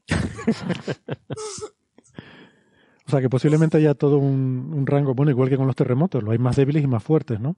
Sí. A lo mejor pasa lo mismo con esto y los más los más fuertes en otras galaxias son los que vemos con más probabilidad, ¿no? Seguramente. Es como si estás Sí, intentando ver terremotos eso. en el telediario. O sea, lo normal es que veas los gordos gordos. Claro. Mm. O sea, los FRB que se han considerado que son extragalácticos, pues ya hubo alguna señal que casi con toda seguridad era extragaláctica, seguramente serán eh, señales especialmente intensas sobre un fondo de señales que no podemos detectar porque son muy débiles. ¿no? Claro, pero bueno, eh, forma- Parece que Cain va a ser lo que para lo que se diseñó, ¿no? Se, se construyó y se diseñó pensando en desvelar que eran los FRB y está observando tantos FRB que probablemente acabará desvelando. Ujú. Marian, no sé si estabas diciendo algo, perdona. No, que si, si asumes que estás viendo lo más, lo más intenso que te viene de fuera, de alguna forma tendrías que ver todo, el rango de todo, ¿no? O también más débiles viniendo de la propia galaxia, ¿no? En cambio, no se han descubierto ninguno, salvo este, ¿no? Eso es lo raro. Pero claro, el- yo creo que el problema es que eh, la probabilidad, si, si son magnetares, la probabilidad de ver un magnetar en otra galaxia es 100% porque ves toda la galaxia. Sin embargo, en la, en la Vía Láctea te tiene que cuadrar que el magnetar te pase por delante de ti cuando se da el... Ujú. Bueno, por ejemplo, este chime que va, va escaneando el cielo según la Tierra va girando, básicamente. Si te cuadra el magnetar cuando, no sé si chime está en Canadá, te, te cuadra el magnetar cuando está del lado de Australia, pues no lo vas a ver. De hecho, este lo vio de casualidad, porque le pilló en un lado. Pero, a ver que yo entiendo una cosa. Eh, los quakes estos, ¿qué son realmente? O sea, quiero decir, ¿son cosas focalizadas o simplemente según parece, es como que se agrieta la corteza, eh, la corteza súper dura, se agrieta y se abre una pequeña grieta a lo mejor un- unos pocos milímetros de grosor y por ahí sale, sale todo. Sale líneas de campo, pero claro, ¿está focalizado o no? No lo sé. O sea, que, No si, sé. es una, si es una señal que efectivamente solo podemos ver si estamos en su línea de visión o si es como una llamarada que, por ejemplo, pues simplemente aumenta globalmente la Sí, señal. que va en forma de abanico, no lo sé. Yo, yo creo que no es focalizado, yo, yo creo que es isótropo el, la Claro, emisión. es, es, es isótropo, pero en, en- en- en la mitad de la estrella, ¿no? Mitad de la Sí, estrella. bueno, de- claro, de la, de mitad de la estrella hacia arriba, sí. Claro. Entonces, no debería ser tan infrecuente. Pero, pero es que no sabemos, a ver, no- no sabemos cada cuánto tiempo ocurre un Starquake de estos Claro. en un magnetar, No, claro, que, claro. que es a lo que me refiero, ¿no? Eh, si sabemos que este que este bicho los produce, pues a lo mejor se podría intentar observarlo más y, ver si se pueden detectar repeticiones y a partir de ahí hacer estadística de cada cuánto tiempo emite un, un pulso. Y, y luego habría que intentar extrapolar si estos son los débiles, pues cuánto, cuán a menudo ocurren los fuertes y a partir de ahí intentar hacernos una idea de con cuánta probabilidad ocurren en el universo que podamos ver eh, aquí en la Tierra, ¿no? Claro, también hay que tener en cuenta otra cosa. Eh, una cosa son lo- la población de magnetars que hay ahora y otra cosa es cuando vemos los extragalácticos estamos viendo eh, atrás en el tiempo. Em, si miramos atrás en el tiempo, también dependerá si las galaxias son más jóvenes o más viejas, pero estadísticamente en un universo más joven habrá menos magnetars porque son estrellas evolucionadas. O sea, eso habrá que tenerlo también en cuenta en el modelo, ¿no? Carlos no está, no lo tiene claro. So- so- pero so- es el- la parte alta de la función de masas. Con lo cual, esas eh, se mueren mucho más rápido, con lo cual a, a lo mejor eso modera un poco el. el- como es una población que se consume rápido, digamos, eh, ya tienes magnetares antes. Sí, vale. Aunque no sé, probablemente sí, efectivamente hay un efecto. Pero yo supongo que. O sea, no sé a, a- a qué distancias cosmológicas detectar los, estos FRBs. A lo mejor una cosa relativamente del universo local. Bueno, miles de millones de años luz. eh, de- no sé, claro, no sé cuánto eso- es el más distante, pero a 4.000, 6.000 millones de años luz creo que se han, se han detectado. Pero claro, eso en Redshift, o sea, eso en Re- Redshift, a lo mejor no estás en un sitio en el que el universo, las galaxias son significa- significativamente diferentes a la Vía Láctea. Ya. Mm. Sí, pero si son galaxias como la Vía Láctea, quiere decir que si la Vía Láctea tiene 10.000 millones de años, pues la estarías viendo cuando tenía 5.000 millones de años. Pero bueno, es verdad lo que tú dices, ¿no? Que ya con 5.000 millones de años ya tienes, has tenido tiempo de formar muchos magnetars. Mm. Bueno, muy bien. ¿Algo más? Pues yo Eh, creo- Solamente un pequeño comentario sobre Conta. Conta la película es de 1997. La novela de Carl Sagan es de 1985. Lo he buscado, ¿eh? pues yo tengo la copia en, en la máquina. Eh, la novela de Carl Sagan no se menciona ni Starquakes, ni Stellar Quakes, ni nada parecido a Quake, salvo Earthquakes, o sea, Ah, terremotos vale, normales vale, y vale. corrientes. O sea, Ujú. en la novela de, de Sagan del 85 ni se mencionan magna- magnetars ni nada por el estilo. Eso pueden ser añadidos al De la guion de la película. El guion, de la película no lo tengo aquí. No sé. Vale. Bien, pues... La película es del 97. Ujú. Sí, la- yo me refería a la película, así que es del 90 y pico. Vale. Em, vale, pues nada, si quieren entonces podemos tertuliar un poco sobre una noticia que, bueno, noticia no, un artículo que em, em, estuvimos comentando, bueno, que de hecho un oyente nos hizo llegar en Twitter, eh, a Francis le resultó muy interesante porque habla sobre el, el mundo de las publicaciones científicas, del que, bueno, alguna vez hemos hecho comentarios al respecto, pero quizás hoy podríamos dedicarle algo de tiempo. Este artículo en particular se, eh, se publica en Voz Populi eh, y se titula Virus en el sistema de publicaciones científicas eh, y lo firman una serie de, de autores, Joaquín Sevilla de la Universidad Pública de Navarra, Alberto Nájera de la Universidad de Castilla-La Mancha y Juan Ignacio Pérez Iglesias de la Universidad del País Vasco. Me estoy quedando sin voz, me da la impresión, ¿eh? Que no es que nunca tuviera mucha, pero noto que me está costando, me está costando llegar al final poco del de programa. agua. Bueno, eh, en este artículo ellos eh, se plantean si estamos ante una crisis del sistema de publicaciones científicas y si esto va a cambiar en el futuro, porque eh, la pandemia de, de, de la COVID-19, no sé por qué siempre me sale decir del COVID-19, pero, pero como, Claro, no supongo es como es el- una enfermedad o una pandemia y tal, pues se dice en femenino, ¿la? No, no, no es él, es la. O sea, Ah. la- eh, eh, correctamente es la. Lo que pasa es que hay un periódico que se llama, bueno, no sé si puedo decir el nombre de periódicos, El País, que siempre le llama la, y hay otro periódico que es El Mundo, que siempre llama el. Yo al principio decía y él. después hay una serie de cadenas de televisión que siempre le llaman él, y hay cadenas de televisión que siempre le llaman la. Y Mm. después hay una serie de periodistas que llaman él y la. Entonces te encuentras con una enorme confusión. No, pero yo es que- los- me- lo utilizo Igual no para le quiere- cuando leo un artículo Igual como están muy sensibilizados con el tema de género, no le quieren ofender. No, no es por eso, es que cambió la definición. O sea, cuando Eh, hablábamos porque- del virus, al principio era el COVID-2019, el virus, Claro. el. Pero es que luego fue la enfermedad. Mm. La enfermedad, luego fue la enfermedad COVID. Pero bueno- ahora ahora el virus, el SARS-CoV-2. Cuidado con estas cosas. O sea, primero era el virus, el coronavirus 2019-nCoV, o sea, el nuevo Y coronavirus de 2019. Nuevo coronavirus, sí. Después Ahora se le puso el nombre a la enfermedad. Se le Sí. puso el nombre a la enfermedad y se le puso la enfermedad producida por el coronavirus. COVID. COVID es la enfermedad. La enfermedad. Lo que pasa es que, por una razón que no se entiende muy bien, pero que parece que estaba justificada de manera científica, al nuevo coronavirus, como era tan parecido al coronavirus SARS, pues se le llamó SARS-2. Entonces, claro, SARS-CoV-2. los periodistas que alguna vez en su vida habían leído algo sobre el síndrome SARS, dijeron, si el coronavirus SARS-2 produce algo, ese algo tiene que ser un síndrome. No puede ocurrir que a la Organización Mundial de la Salud se le ocurra la barbaridad de a, a lo que produce SARS-1 llamarle síndrome y a lo que produce SARS-2 llamarle enfermedad. Pero es que resulta que así ocurrió. O sea que, por no se sabe muy bien qué razón, de hecho, varios de los expertos que le pusieron el nombre han dicho eh, en entrevistas, pues les han preguntado, ¿por qué pusiste ese nombre? Bueno, estuvimos discutiendo, no nos poníamos de acuerdo, pero pensamos que era mejor evitar el sesgo hacia el síndrome, porque eh, mucha gente se iba a preocupar muchísimo. Veíamos que el- la enfermedad producida por SARS-2 era más leve que eh, el síndrome producido por SARS-1 y por ello preferimos eh, mm, cambiar de síndrome a enfermedad, ¿no?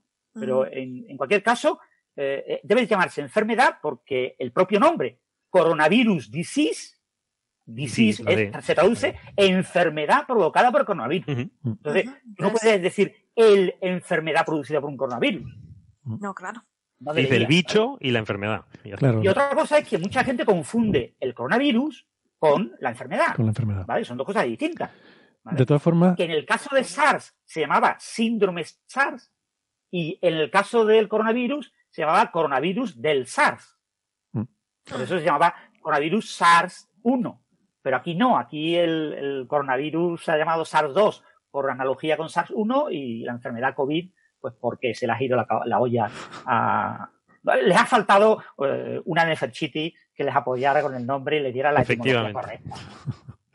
De todas formas, eh, a todas estas, claro, la Organización Mundial de la Salud mm, puede definir el nombre, pero seguramente el género en español no lo pone la Organización Mundial de la Salud. Eso lo, lo pondremos en España alguien, salvo que la RAE se haya pronunciado, que no lo creo, supongo que será la gente que habla de esto la que decide ponerle el género según considere, pero que esto ya es un poco arbitrario, pues por ejemplo, ese criterio, decimos si es la enfermedad, pues le ponemos género femenino.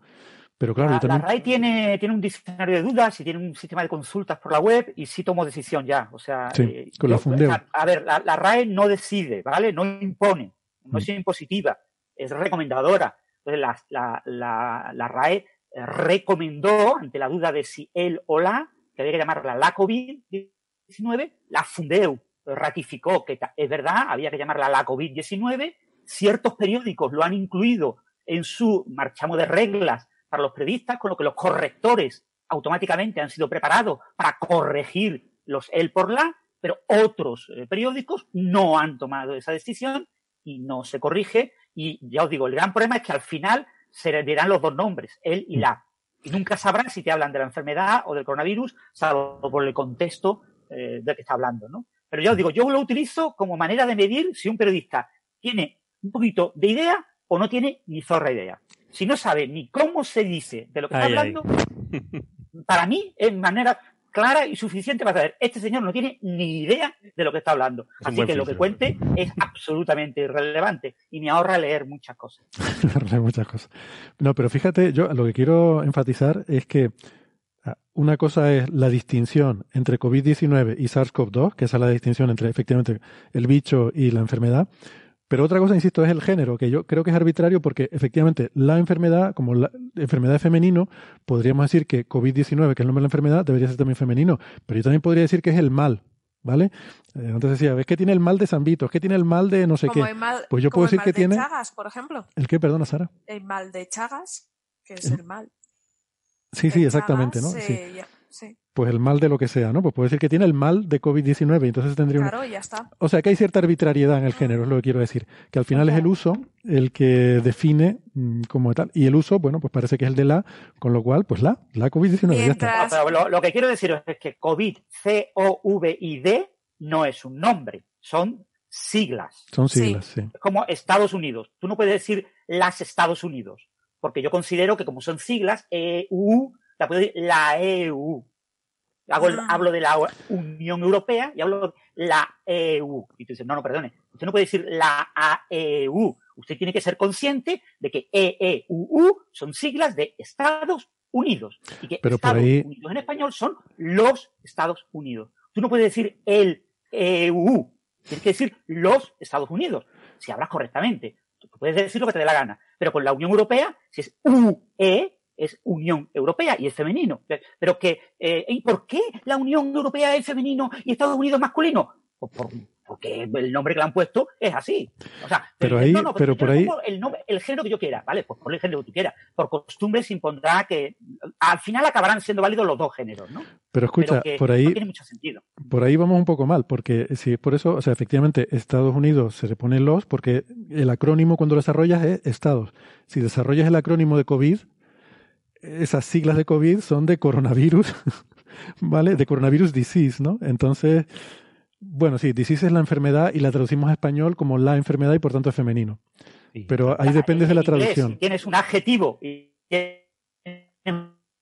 nombre, en inglés, cuando lo traduce al español, pones el nombre y después el adjetivo. ¿Vale? Mm. Entonces se llama enfermedad del coronavirus. Eh, tú no dices COVID, lo voy a leer, COVID, eh, coronavirus, enfermedad.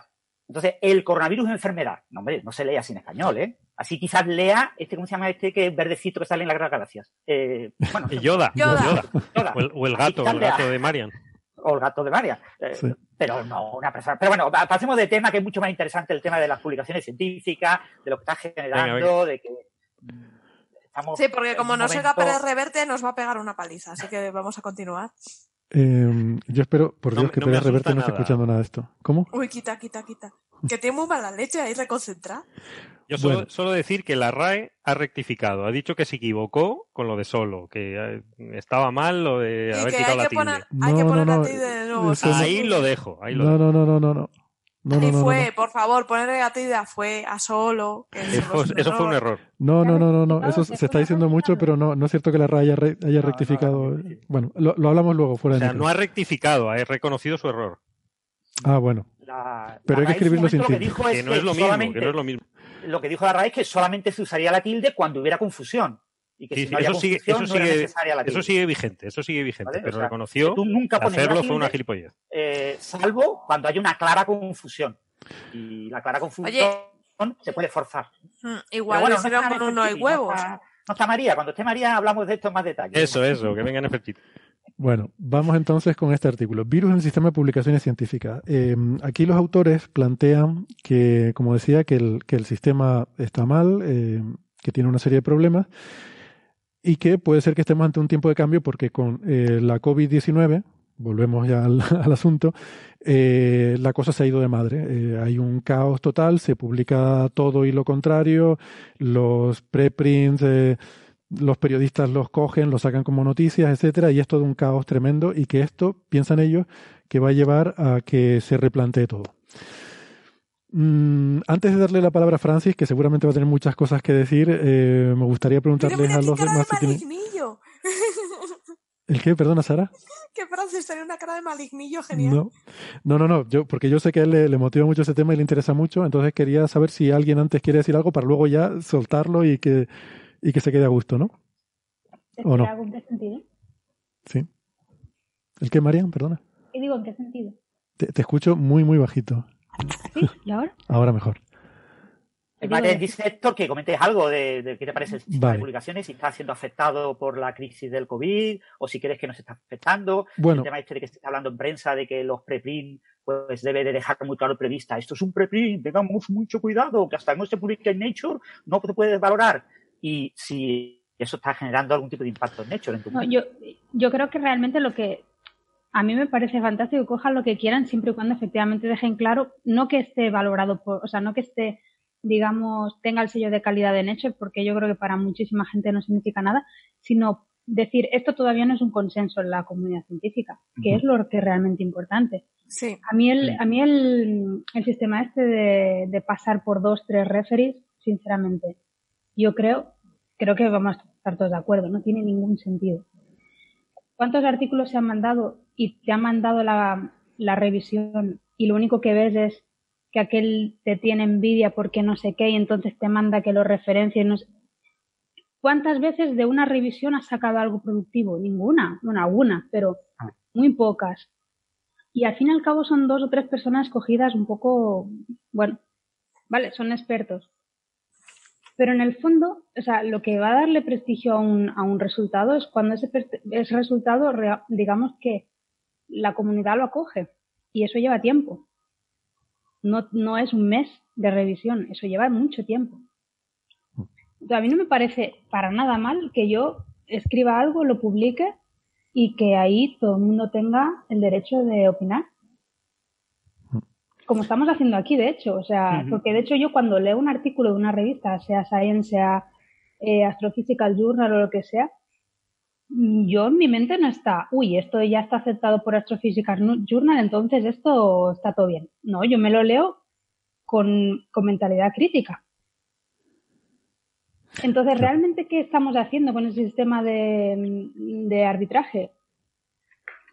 Bueno, yo creo que estamos filtrando, yo creo que estamos filtrando mucha otra basura que se queda por el camino y es mm, para lo que está, ¿no? Es como un primer filtro. Muy poquita, muy Bueno. poquita se está filtrando realmente. Y aparte esa que tú dices que, que, que se filtra, se filtraría rápidamente si también se pone a, a disposición de la comunidad.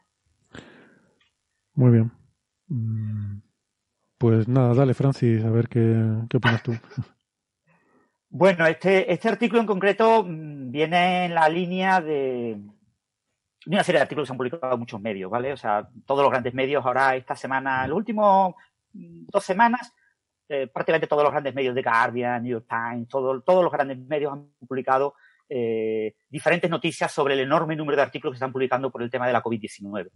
Eh, ¿Por qué? Pues fundamentalmente por Trump, claro, obviamente. Si, si Trump dice, he escuchado de lejos que de la hidrocicloquinina es una maravilla, que todos los investigadores estadounidenses se pongan a investigar en esto. Y de repente dicen, pero vaya, tranquilo, que es una maravilla. No, si es que he leído en un medio en la Fox que dice que es una maravilla. No, pero es que no es una maravilla. Es que eh, hay, eh, no sé, 30 artículos y de los cuales dos o tres dicen que sí, que es una maravilla, con poca eh, muestra de pacientes, pero el resto de los artículos sorprendentemente indican que no es ninguna maravilla y que están matando a gente. Están matando a gente con ese tipo de sustancias, porque no la puedes mezclar con lo que tú quieras, porque todos sabemos que los fármacos tienen prospectos que nos indican los efectos secundarios. Y uno de los efectos secundarios muy típicos es no combine este medicamento con estos otros medicamentos. Si usted además toma estos otros medicamentos, consulte con su médico, porque puede haber efectos secundarios eh, muy relevantes. Eso es lo que está pasando con, con esta sustancia, por ejemplo. O lo que ha pasado ahora con Remdesivir, que ha hecho que Glised, eh, GLISD, una farmacéutica, se haya puesto a producir este antivírico que es súper caro, pero carísimo, sea, la- eh, para regalarlo durante varios meses eh, a todo el que quiere investigar en el campo, fundamentalmente porque eso le está elevando las acciones y le está ganando muchísimo más dinero del que va a perder, eh, porque al final se va a descubrir que no es tan bueno. ¿eh? Pero eh, entonces estamos en un momento en el que se está publicando muchísimo. Entonces ha aparecido eh, varios artículos en varios medios importantes. Eh, este que comentabas en, en, eh, The Conversation, en, que también se ha publicado en, en el Confidencial. The Conversation es una especie de, de blog colaborativo en el que publican investigadores de diferentes universidades. Entonces, las universidades se adhieren a participar en, en esta, en esta empresa eh, que publica en muchos idiomas, en muchos países, y, y profesores de esas universidades pueden publicar eh, artículos como si fueran un blog eh, en, esa, en esa web, y, eso, y la web de Conversation se encarga de repartirlo por todos los medios. Con lo que, por ejemplo, uno de los artículos de Ignacio López Goñi ha sido leído por más de 30 millones de personas. Es imposible que un artículo escrito en español por un catedrático de microbiología en España, por muy famoso que sea en España, lo lea tanta gente. ¿Qué pasa? Pues que eh, tuvo mucho éxito en España, se difundió por toda Latinoamérica, se difundió en Estados Unidos en español, se tradujo al inglés, se tradujo al francés, se tradujo al alemán, se ha traducido a cantidad de idiomas y entonces al final pues, han sido decenas de millones de personas, no recuerdo si la cifra eran 30 millones, pero una barbaridad los que han leído el artículo. Entonces, en este artículo, eh, Joaquín Sevilla y, Iñaco, eh, eh, Juan Ignacio Pérez Iglesias, eh, pues ya habían publicado en The Conversation una serie sobre el tema de los males de la ciencia, problema de la mala ciencia, del problema del publica y perece, de las implicaciones de que haya tantas revistas científicas, de los problemas que hay en la pésima revisión por pares eh, en muchos artículos, el problema de que hoy en día mucha gente no investiga porque el conocimiento crezca, porque conozcamos mejor la naturaleza, sino que se investiga para rellenar el currículum, para tener un currículum más gordo y para poder ascender, para poder luchar en un mundo extremadamente competitivo en el que si no tienes una, un- no la tienes más grande que los demás, pues no logras eh, entrar donde tienes que entrar, la- la lista de no publicaciones te refieres. claro. ¿De qué? La, la lista de publicaciones te refieres. te- tienes la Sí, sí, sí, la lista de Sí, publicaciones. sí. Lo, lo entendimos, lo Entonces, entendimos. ese tipo de cosas, y bueno, y la, y la lista de enchufes, y la lista de amistades, y muchas cosas, ¿no? Entonces, eh, han publicado esta serie, entonces ahora, pues, eh, leyendo estos artículos a nivel internacional, se ha llegado a publicar, de hecho, lo tenéis en la web del país, en materia, eh, publicada por Javier Salas, eh, eso fue el 5 de mayo, eh, un artículo titulado Sepultados bajo la mayor avalancha de estudios científicos, ¿no? Que toma la cifra, una cifra que yo no me creo, pero que han publicado medios, medios a escala internacional, de que se han publicado en tres meses más de 20.000 artículos sobre el coronavirus. Ostras. El año pasado, eh, no, perdón, desde 2004, desde 2004 ¿eh? hasta 2019 se habían publicado unos 3.000. Entre 2004 y 2019, 3.000. En lo que llevamos de año, desde enero, se han publicado 20.000. Yo no me creo la cifra de 20.000, ¿vale? Yo no he leído 20.000, ni he tenido constancia que fueran tantos. Pero sí puedo decir que eran unos miles sí han sido. O sea, ha sido una, una producción increíble. Se ha puesto a hablar de COVID-19 y de coronavirus y de, y de pues, gente que no tiene ni idea a priori de eso. Economistas, eh, médicos, eh, biólogos, epidemiólogos, matemáticos, físicos, ingenieros, geólogos, químicos. Se ha puesto a hablar todo el mundo. Porque claro, esto afecta a todo el mundo. Todos podemos hablar desde nuestro punto de vista. ¿Cómo que a mí, que soy geólogo, no me pueden hablar de las implicaciones en la geología, por ejemplo, en los terremotos de la COVID-19? Yo tengo que escribir artículos sobre eso. Eso es súper importantísimo. ¿Y qué pasa? Porque las revistas científicas, muchas revistas están viendo que tienen mucho filón. Que ahora mismo, ahora mismo, nadie lee nada que no sea de COVID-19. Entonces, las grandes revistas, los grandes editores quieren que se lean sus revistas. Entonces, están empezando a publicar una barbaridad de cosas que no tienen ni pies ni cabezas. Con una revisión por pares súper rápida. A mí ya varias editoriales me han pedido si puedo actuar como revisor ultra rápido sobre artículos de COVID-19 eh, relacionados con mi área. Y yo, pues, obviamente, me he negado. He dicho, no, no, para, yo nunca voy a revisar ultra rápido. Yo revisaré a mi ritmo, que es muy tranquilo, eh, porque por lo menos quiero leerme el artículo. No quiero que tú me digas que en 24 horas me tengo que leer el artículo y tengo que ver. Es que no, no tengo tiempo para eso. Entonces, eh, pero hay gente que sí. Hay gente que dice, no, no, pero voy a hacer, quedo bien con la revista, eh, reviso muchos artículos, se están revisando los artículos fatal. Hay, artículos, por ejemplo, ¿acordáis de lo del pangolín? Un artículo famoso, ¿no? Fue súper famoso. Hmm. Eh, salió un artículo se había publicado el año pasado, en 2019, un artículo que estudiaba eh, por qué unos pangolines que habían entrado ilegalmente en China entraron enfermos.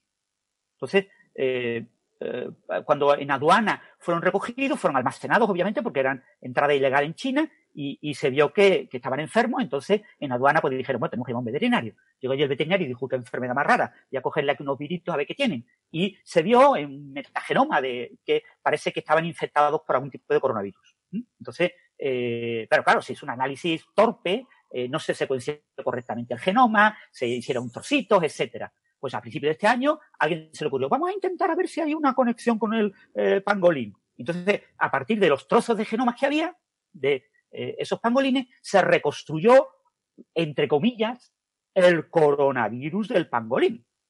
¿Vale? Que no es, es una cosa absoluta, una entelequia, no existe. Pero se secuenció y ahora se comparó con el genoma del SARS-CoV-2. Y se vio que en los pocos trozos en lo que teníamos algo de genoma de pangolín, pues no se parecía absolutamente en nada. Pero en la proteína espicular, esa spike protein que comentó antes Sara, había un trocito que resulta que coincide con parte de la zona del sitio de unión eh, con el receptor, con la EK2, con la ACE2, eh, que eh, se parecía un poquito más el SARS-CoV-2, que en aquel momento se llamaba 2019 ENCOV, a el, el del pangolín. Pero era un trocito de 6 o 7 aminoácidos, gilipollez, entre 30.000. ¿vale? Entre 30.000 había un trocillo de nada que se parecía más. Artículo. El pangolín es el animal intermediario. ¿Qué pasó? Pues que en redes sociales, en Twitter, en blogs, en prensa, todo el mundo se hizo eco. Por supuesto, se pusieron todos los microbiólogos del mundo en contra, todos los genetistas en contra. Dijeron, pero a ver, señores, ¿de qué están hablando? O sea, si eso es por puta, si eso, perdón, no te he dicho esa palabra. Eso, eso, eso es pura casualidad. Pura casualidad. Si son cinco letritas en 30.000, si la probabilidad de que ocurra con la tasa de mutación típica de estos organismos es altísima, eso seguro que ha sido por, por casualidad. Entonces, eh, pues ¿qué pasa? Que el artículo va y se publica en Nature. Un mes y medio más tarde. Los revisores de Nature, que se supone que son los de los mejores del mundo, que son tres, cuatro, cinco, dependiendo de la dificultad del artículo, aceptan un artículo que todo el mundo sabe que está mal. Que todo el mundo sabe que la, las conclusiones no están apoyadas por los datos. Y de repente vuelve a aparecer en prensa ese tipo de cosas. Eso normalmente no hubiera ocurrido nunca, ¿vale? Sabemos que Nature es una revista que a veces publica cosas buscando ese eco mediático, pero no, no, no tiene sentido, ¿vale? No tiene sentido. Eh, ha habido varios artículos que se han publicado en Science que han, han parecido algo parecido. Eh, un artículo que es muy polémico, que genera muchas citas como manuscrito, se acepta en Science. ¿Para qué? Para automáticamente los servidores todas las citas que iban al manuscrito pasan a, a, Entonces resulta que el artículo, el día antes de ser publicado en la revista, ya tiene 250 citas. El día que se publica ya tiene 250 citas, automáticamente. Por, y de esas 250 citas, más de 200 lo critican y dicen que es una porquería. Pero no importa. No importa. ¿Por qué citas? Ya tengo 250 citas. Entonces, se está publicando mucha basura. Y se está publicando mucha basura muy rápido, mal revisada por pares, en muchas grandes revistas. Entonces, hoy en día es muy poco creíble gran parte de las cosas que están publicando en las revistas con revisión por pares. Ya no hay tanta diferencia. En esto de COVID no hay tanta diferencia entre un buen artículo eh, en forma de manuscrito, sin haber pasado por revisión por pares, y un artículo aceptado y publicado en una gran revista, porque se están publicando de manera súper extraña. Ahora, New, Journal, eh, New England Journal of Medicine está publicando los artículos cuando los recibe. Y pone un mensaje, como si fueran preprints, como si fueran manuscritos. Una revista número uno en el mundo de la medicina, súper respetada. Y no, no, esto es excepcional. Si es un artículo tipo COVID-19, automáticamente lo publico. Y digo, que está en revisión por pares puede que lo que pone aquí sea todo mentira, pero yo lo publico. Para recibir citas. Hmm. Y tú dices, pero que no, eso no tiene sentido. Entonces, ¿qué, ¿qué, respeto me ofrece un artículo publicado en esa revista? Ahora, después resulta que la versión por pares dice que el artículo se va a, eh, debe ser eliminado. Pues eliminar el artículo no ha pasado nada. Nadie se ha enterado. Esas decenas de miles de tweets que han hablado sobre ese artículo, las de cientos de artículos en prensa que han hablado sobre las conclusiones de ese artículo diciendo que el fármaco no sé qué va a curar o la vacuna tal va a ser la revolucionaria, todo eso se va a la basura porque unos revisores han dicho que eso no es publicable en, en JN. Pero vamos a ver, pero si ya estaba publicado en la web. Entonces, ese tipo de cosas son absolutamente disfuncionales. Son anticientíficas. Y eso está pasando ahora mismo. Entonces, eh, eh, es una cosa que ha estado pasando durante varios meses. Ha habido mucha gente que ha estado como callada, no ha querido contarlo, ha tenido miedo, pero de repente, pues, eh, han, dado la, voz de alarma eh, varios medios importantes a nivel internacional y ahora, pues, estos últimos días, este fin de semana, varios medios a nivel nacional se han hecho eco también de eso que ya es voz popular en muchos sitios, ¿no? Entonces, ahora mismo ya ahora mismo en temas COVID-19 ya no hay diferencia entre un manuscrito y un artículo publicado en una gran revista. Es tan poco confiable uno como otro. Ahora mismo se está publicando una cantidad de basura absolutamente indigerible. Yo ya no puedo, o sea, yo tuve un momento de mi vida en la que estuve leyendo prácticamente todo lo que se publicaba a diario. Cuando se publicaban 30, eh, 50 artículos diarios sobre el tema, yo al menos leía el título, el astra, veía figuras, eh, ojeaba un poco eh, en diagonal la introducción, las conclusiones y algo de los resultados, de eso, 30, 40 artículos diarios. Yo he dedicado mucho tiempo a eso. Pero yo ya no puedo, ya no puedo, pues ya, ya, ya se publican demasiados. Y, y, ya estoy mirando pues de los que destaca la prensa, etcétera. Pero ya os digo, se está publicando tal cantidad de basura y se está publicando lo mismo eh, eh, muchas veces y artículos que contradicen a uno muchas veces. Y, y, pero que ya no contradicen a aquel, sino que contradicen al nuevo. Y, y al final tú dices, pero si esto lo he leído, pero si esto lo he leído, pero si esto lo he leído hace más de un mes y medio, ¿cómo que es nuevo? ¿Cómo que le acaban de enviar el manuscrito eh, ayer? Y, si, a mí me suena totalmente, pero claro, ve ya los detalles y, y, después mira y dice, pues claro, sí que es lo mismo. Es que eh, antes era una mierda y ahora sigue siendo otra mierda, pero escrito por otros investigadores en otro sitio que con los mismos datos. Entonces, eh, hay una enorme dificultad a la hora de decidir qué tomar. Por fortuna, nuestros oyentes, que no se pongan nerviosos, que no tengan miedo, el personal sanitario lo está haciendo muy bien. El personal sanitario está teniendo reuniones, está teniendo por Zoom, reuniones virtuales, diferentes equipos, se está compartiendo mucho, mucha información entre los jefes de servicio eh, y se está usando la experiencia propia junto con la experiencia de países cercanos, junto con gente que se está dedicando a leer eh, algunos artículos que venían de China, que vienen de, otros lugares, etcétera, se está haciendo muy bien, ¿vale? O sea, el personal sanitario es consciente de que ahora mismo las revistas científicas son basura y, es consciente de que para luchar contra eso tiene que olvidarse de ese sistema y tener un sistema propio de intercambio de información y lo están haciendo. A mí me consta, ¿eh? yo tengo colaboraciones con mucho personal sanitario sobre temas COVID y, lo puedo asegurar que se está haciendo, al menos en España, se está haciendo y casi con toda seguridad en todo el mundo. Pero aún así, ya os digo, a nivel científico, esto se ha ido completamente de las manos.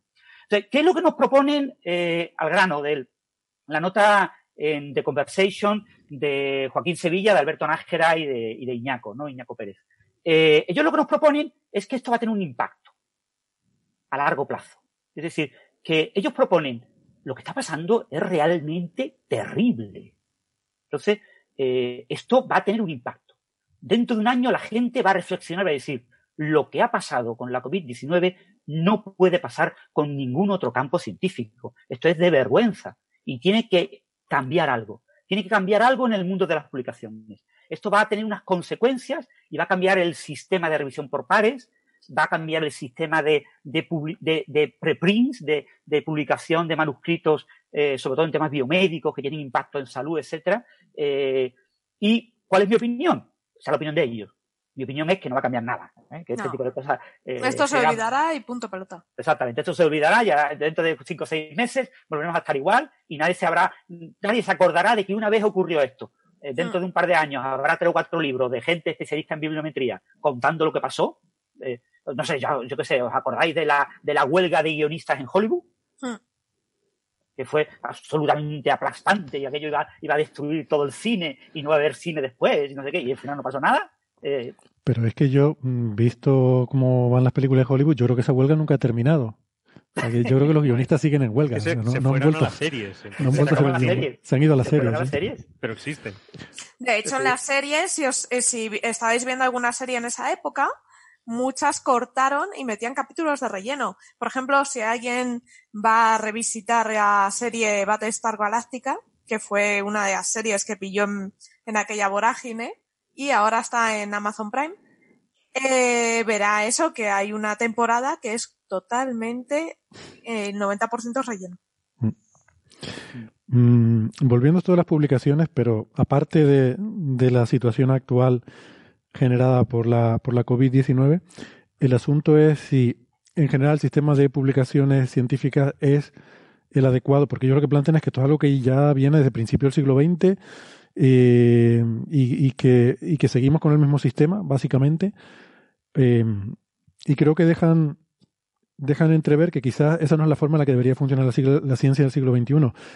Ahora hay alternativas. Por ejemplo, se habla de estos sistemas abiertos en los cuales ya no hay esa distinción entre revistas con referee y servidores de preprint, sino que es como una especie de revisión global, como si fueran foros de Internet. Tú pones tu eh, artículo a disposición de la comunidad y hay una especie de proceso abierto en el que la gente critica, comenta, dice, pone tal y como una especie de como el como en Menéame, pues van flotando los artículos más interesantes y se van El perdiendo. forocoches científico. Sí, Y cuando, se cuando, tú mandas tu artículo, terminas con y aquí les dejo mi artículo, si les gusta, denle a like. Ya- suscríbete. Si te gusta este artículo, cómo? suscríbete. ¿Y cómo se llaman entre ellos los científicos? Porque lo de Source ya está pillado. Pero por ahí, por ahí va yo cuando comenté eso, era un- algo más genérico, no, no solo por lo del COVID, ¿no? O sea, lo del Mm. COVID yo lo he visto como algo... Sí, lo de, lo de la COVID es básicamente la situación que genera la crisis que nos hace ver que, que así no vamos a ningún lado, ¿no? Así es como lo plantean ellos, no sé. Yo personalmente la verdad es que no soy tan radical en estas cosas. Para mí es una herramienta, yo el sistema de publicaciones lo veo como una herramienta que lo uso y, y punto, ¿no? A mí me molesta más el uso que se hace a la hora de, mm, por ejemplo, ¿no? Que decía Francia, esto del publicar o morir. El hecho de que los comités, los tribunales, los, comités que asignan plazas, los que dan, los que, eh, los que dan fondos de investigación, los que dan premios, van y miran mm, bibliometría, miran número de publicaciones, miran citas de, las de, las publicaciones que tienes, como si un número te fuera a decir la calidad, te fuera a permitir valorar la calidad de una investigación. Eh, no, no puedes tomar atajos. Yo pienso que un comité, un tribunal debe leerse las contribuciones, por lo menos las más relevantes, y decidir cuáles son las importantes. No puede sustituir el criterio, mm, el criterio científico de las cosas, ¿no? Y el problema para mí es que se está usando la bibliometría para, y claro, y eso es lo que provoca que la gente quiera tener muchas publicaciones, publican demasiado, fraccionan los artículos para intentar tener más publicaciones, eh, buscan artículos que tengan mucho impacto y un número de citas muy alto, y todo eso pervierte un poco el sistema. Pero yo creo que eso viene de fuera del mundo de las publicaciones, eso viene de, de- del propio mundo académico, de, de cómo juzga el mundo académico, que para mí es donde está el mayor problema. Lo que pasa es que eso es una cosa que eh, nos encanta el tema de las conspiraciones, ¿no? Con esto de si el virus era un laboratorio, nos encantan las conspiraciones de si los ovnis, que si las naves, no sé qué, pero a veces olvidamos que el mundo de las publicaciones también tiene eh, conspiraciones, como el gran mundo empresarial. Lo que pasa es que en el mundo de las grandes empresas se llaman lobbies. Entonces hubo un, gran lobby eh, que favoreció una manera de hacer las cosas, ¿no? Entonces, eh, el padre de, Elsevier, de todas las publicaciones de, de Elsevier, eh, era un chaval muerto de hambre, que eh, por razones que no vienen al caso consigue un poco de dinero y compra una pequeña editorial y británica. Estamos hablando de la posguerra, estamos hablando de un momento en el que las revistas británicas se habían hundido, estamos hablando de un momento en el que el gran productor de ciencia era Alemania, y este chaval pues decide contactar con los alemanes de Springer para que le expliquen pues, cómo se lleva una editorial, cómo se llevan revistas científicas. Y lo que le dicen los, de Springer es que lo más relevante no es ser un gran editor, lo más relevante es hablar con los científicos, es vender las revistas científicas a los científicos, venderle a los científicos en los congresos que es importante publicar en revistas. Entonces eso es lo que hace eh, este señor. Este señor va a los congresos y se da cuenta de que eh, mucha gente se queja de que no hay revistas. Es que yo trabajo en la física solar de las fluctuaciones de campo magnético en la heliosfera y no hay una revista que se llame Journal of the Heliosfera. Y eso sería súper relevante, porque para mí y para los cuatro amiguetes que trabajamos en esto, sería súper importantísimo que hubiera esa revista. Entonces este señor, que se llama Robert Maxwell, eh, decidió crear eso. Decir, bueno, pues lo hacemos, ¿por qué no? ¿Por qué no? Eh, eh, vamos a ir creando revistas conforme me lo vayan pidiendo los científicos. Y los pongo de editores. Al que me ha dicho, pues ¿por qué no creamos una revista tal? Oh, no, te preocupes, la creamos. Y vamos a ir montando. Y fue montando un, un mecanismo enorme de decenas de miles de revistas. Hoy en día Elsevier es la gran eh, empresa editorial del mundo. Elsevier tiene beneficios que eh, por eh, porcentaje anual superan el 30% de incremento de beneficios anualmente. Eso no lo tiene Google, no lo tiene Apple, no lo tiene IBM, no lo tiene Mercadona, no lo tiene Zara, no lo tiene Corte Inglés. Es que es inconcebible, raya lo ilegal tener un 30% de beneficios. En una empresa en la que básicamente lo que tiene son servidores de Internet y, y- y enviarle a imprentas a que te impriman unas pocas revistas, ¿no?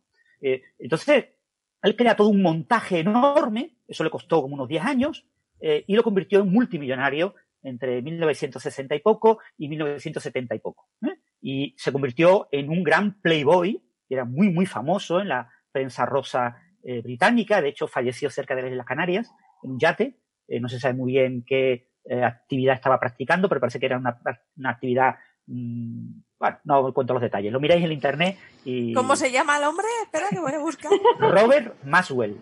Ah, ya M-A-X-W-L-L. Y entonces, eh, bueno, eh, eh, eso después los alemanes copiaron el sistema de, de Elsevier, eh, el Nature Publishing Group ha copiado todo este sistema, eh, Maxwell ya falleció hace años, ¿no? Además murió en Canarias. Mm, Sí, sí, sí. Sí, eso dijo Francis. Sí, sí, sí. Y, y bueno, el, el, eh, eso creó un sistema en el que, eh, en ese contexto, en el contexto del gran crecimiento económico que tuvo Robert Maxwell, es como surge, surge la figura del índice de impacto, ¿no? De, de Gartner, ¿no? De eh, Gar- Gartner se llama, creo. Sí. Eh, eh, el creador del índice de impacto. Él dice, bueno, uy, uy, uy, se está poniendo de moda mucho esto de las revistas, ¿eh? Pero, uy, uy, uy, ¿cómo, lo, cómo saco dinero de esto? Voy a crear el Instituto de Información Científica. El Instituto de Información Científica soy yo, que me voy a leer los índices de las revistas, que me lo van a enviar las diferentes revistas, la revista de mi amiguete Robert Maxwell y la de unos cuantos amiguetes más, me lo envían, yo lo edito en un pequeño folletito, con solo los, los índices, los contents, el contenido de cada revista, y yo lo voy a enviar a las universidades que me paguen por ello. Y, y entonces, ¿y pero por qué te van a pagar por hacer esto? Ah, bueno, es que yo además todos los años voy a añadir un índice de calidad de las revistas y las voy a ordenar. Y le voy a dar un índice que voy a llamar índice de impacto. Va a ser impacto a corto plazo, a dos años, eh, y eso va a ser un numerito que yo voy a colocar ahí. Entonces, los de las librerías podrán decidir qué revista compran en función del numerito. Dirán, uy, este numerito es alto. Uy, si este señor dice que este numerito es alto, es que esto es importante. Esta revista tenemos que tener la suscripción, porque además lo vemos que los índices son buenos. Pero en cualquier caso, yo les envío los folletitos, yo he tenido esos folletitos, se llaman los, los contents, Contents, eh, no sé si vosotros lo habéis manejado. Y, eran unos, folletitos que tú mirabas y te hacían el, bueno, podías ver los títulos y los nombres de los autores, eh, como si estuvieras viendo una página web, ¿no? Pero en papel. Y, y claro, eh, eso generó una enorme bola a su alrededor, porque de repente una serie de personas que se acostumbró a leer esos contents decidió que ese numerito era relevante y que un artículo con un cierto título y con unos ciertos autores si aparecía en una página en la que el numerito era un número más grande, era mejor. El número era más grande. Ponía 7,3 y aquí ponía 2,5. Por supuesto, los bibliometristas, los cienciometristas, todos los especialistas en el tema de publicaciones científicas, que es una de las ramas de las ciencias sociales y que está muy trabajada, decían, ¿pero qué están haciendo? No hagan eso. El propio Garner, el propio creador, dijo, no, no, no, yo no lo he creado para que la gente lo use así, así. Yo lo he creado para ayudar a los bibliotecarios a elegir qué revistas eh, suscribirse. Entonces, una ayuda a los bibliotecarios, que yo nunca he dicho que se pudiera ser usado para evaluar investigadores o para evaluar la calidad de artículos. Nunca lo dije, que a mí no me echen la culpa. Pero el final, por diferentes razones, la gente vio que un numerito era relevante. Porque te facilitaba la vida. Pues tú no tenías que leer dónde estaba el numerito. Es decir, si este articulito, eh, me importa un comino los autores. Aquí quiero saber si hay siete autores, ocho autores, un autor o dos. Miro, a ver, está publicado una revista con el numerito 3,5. Vale, y este señor ha publicado una revista con numerito 6,8. El de 6,8 obviamente es mejor. Faltaría más aquí, fuera de toda duda. Este tiene 6,8, este tiene 3,5. Es que este tiene un artículo de, de un único autor y aquel tiene un artículo de 42 autores. No importa, no importa. Ahora se ha puesto de moda también tener en cuenta el número de autores, o si estás en, en primer autor o, o último autor y tener en cuenta otros factores. Pero al fin y al cabo, parece muy fácil, pero no se inventó para eso. Pero se inventó para ser un negocio. Un negocio. Un lobby que trató de extraer dinero de eso y que se mantiene. Se mantiene y se ha mantenido durante el tiempo y, hoy en día mm, hay carreras científicas de gente joven que se ven truncadas por culpa de eh, cosas como el índice de impacto en la revista que publicó, pues porque resulta que eh, Physical Review B eh, pasa de ser Q1, primer cuartil, a segundo cuartil, porque le han colado en PG, eh, el National Publicity Bureau, Springer Nature, ha- han colado allí tres revistas en ese, en ese sitio eh, y, han desplazado a una revista súper prestigiosa a Q2. Y resulta que como son Q2, pues ya es una porquería, ¿vale? Ya es una porquería. Ya, ya es- esos artículos que el año pasado, que era Q1, ya era una maravilla. Ahora que son de este año, ya son Q2, ya es una porquería. Ya es un artículo mediocre y ya podemos, eh, preferimos al que publique con Springer Nature, porque, hombre, ha publicado con Springer Nature, ¿no? Eh, son cosas que no tienen sentido. Y los que lo crearon, lo crearon fundamentalmente para aprovecharse económicamente de los investigadores y del sistema de investigación. El problema es que lo han creado eso- tan bien y tienen tanto poder que cambiar ese lobby va a ser imposible. Claro, pero eso al fin y al cabo eh, de lo que depende es de que, o sea, esas carreras de investigadores jóvenes que tú dices que se ven truncadas porque sus papers no, no están en la revista con el factor de impacto que debe tener lo que sea, es porque alguien, algún tribunal, decide, alguna comisión en algún ministerio, decide que solo va a tener en cuenta las publicaciones en tal cuartil, o que solo va a tener en cuenta el número de citas con no sé qué. O sea, porque al final es el propio mundo académico el que pone normas absurdas para intentar rehuir su responsabilidad. Si es que el problema es que al final yo creo que no estamos evaluando de forma correcta, estamos intentando tomar atajos y que otros hagan el trabajo por nosotros. Queremos que nos salga un numerito, como dice eh, Francis, que un programa de Python me diga, me dé ya los eh, aspirantes ya clasificados para saber a quién le tengo que dar el puesto de trabajo. Oiga, pues no. Es que es, a mí me parece injusto, ¿no? Porque si tienes Mm. una persona con una investigación que dura años, que es algo lento, esa persona está condenada al fracaso simplemente, aunque su investigación sea la caña, simplemente porque ha publicado menos. Es que sí. Yo, yo he estado en algún comité que, te, que tienes que evaluar postdocs o lo que sea, o, eh, o seleccionar para, para, para unas becas postdoc o para lo que sea, y siempre llega el tipo y te dice, bueno, vamos a abrir una hoja Excel. Y, y yo hago, "Oh", ya digo, ya empezamos mal. Nos encanta reducirlo todo a un parámetro. En Digo, el ya, empezamos mal. ¿Qué me va a poner? Una hoja Excel con aquí los candidatos, aquí el número tal, el número cual. Y Digo, no, no. esto ya. Si vamos a empezar a poner hojas Excel y a poner números, yo, yo acá- vamos por mal camino. Y ese es el problema. Queremos poner números a cosas que no. Claro, nos parece que es más científico eso. Y este tiene 8,3 y el otro tiene 8,42. Entonces voy a coger el de 8,42. No puede ser así. No puede ser así.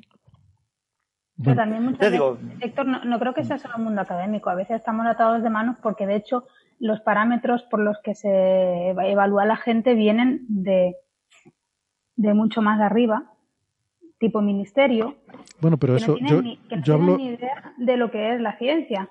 Y te hacen evaluar a la gente con parámetros que Eso es, que no tiene nada que ver. Yo, yo englobo eso también dentro del mundo académico, quiero decir, hasta, hasta el ministro. Bueno, pues, o sea, ahí, mira, el ot- voy a contar una anécdota que igual me, me pilla un poco los dedos, pero el otro día también me queda a gusto una cosa, porque estaba haciendo una evaluación de, de un puesto de trabajo de personal técnico. Personal técnico de apoyo a la investigación. ¿Qué significa eso? Una persona que realiza una- un trabajo técnico para apoyar a un proyecto de investigación. ¿Vale? Puede ser de muchos tipos. ¿Vale? Eh, bueno, estaba evaluando y uno de los criterios a evaluar era eh, proyectos concedidos como investigador principal. ¿Cómo? Sí, sí, sí. Y dinero, o sea, el dinero que básicamente te decían que evaluaras el dinero que esa persona había podido atraer y los proyectos como investigador principal, cuando te pedían como requisito una licenciatura que me parece lógico cuando es un, un trabajo técnico. Y le, y le puse en la evaluación, dice, dice bueno, eh, obviamente esta persona no tiene esos rasgos porque es que el trabajo no lo pide, con lo cual no lo voy a evaluar como un punto negativo. Y te pedía una, mira, eh, te pedía también que evaluaras si había dirigido tesis doctorales. Tú dices, pero, ¿pero qué? O ¿pero qué? ¿Cómo que tesis doctorales? Me está pidiendo una persona que tenga una licenciatura. No puede evaluar tesis doctorales. Eh, o sea, cosas súper ridículas y súper absurdas, porque al ministerio le suenan rimbombantes. Atraer dinero europeo. Mm, evalúa cuánto dinero europeo ha traído esta persona. Perdona, o sea, esta persona la estás contratando para que te haga una base de datos. No tiene ningún sentido. Ningún y, sentido. Eso, y eso nos tenemos que un poco también enfrentar a- a- al ministerio. Yo no puedo hacer nada, porque en mi posición no puedo hacer nada, pero me enerva, me enerva muchísimo. Porque ves carreras de gente que se están viniendo al traste, porque ahora se ha puesto de moda el dinero europeo. Ya no son ni las publicaciones, ni el número de publicaciones. Ahora es el dinero europeo. Y si no atraes dinero europeo, no, no eres nadie. Pero claro, es que un, un recién licenciado le cortas las alas. O sea, hasta los, hasta los estudiantes de doctorado, para entrar a hacer una tesis, se les está pidiendo trabajos de investigación y publicaciones científicas. Y digo, vamos, o sea, es que es todo ya un, una cosa tan loca y en algún momento hay que plantarse también. Porque no, no, tiene, no tiene ningún sentido, ningún sentido cómo se nos está evaluando. Bueno, Sobre no- todo porque se nos evalúa por gente que no tiene ni idea del trabajo que hacemos. Sí.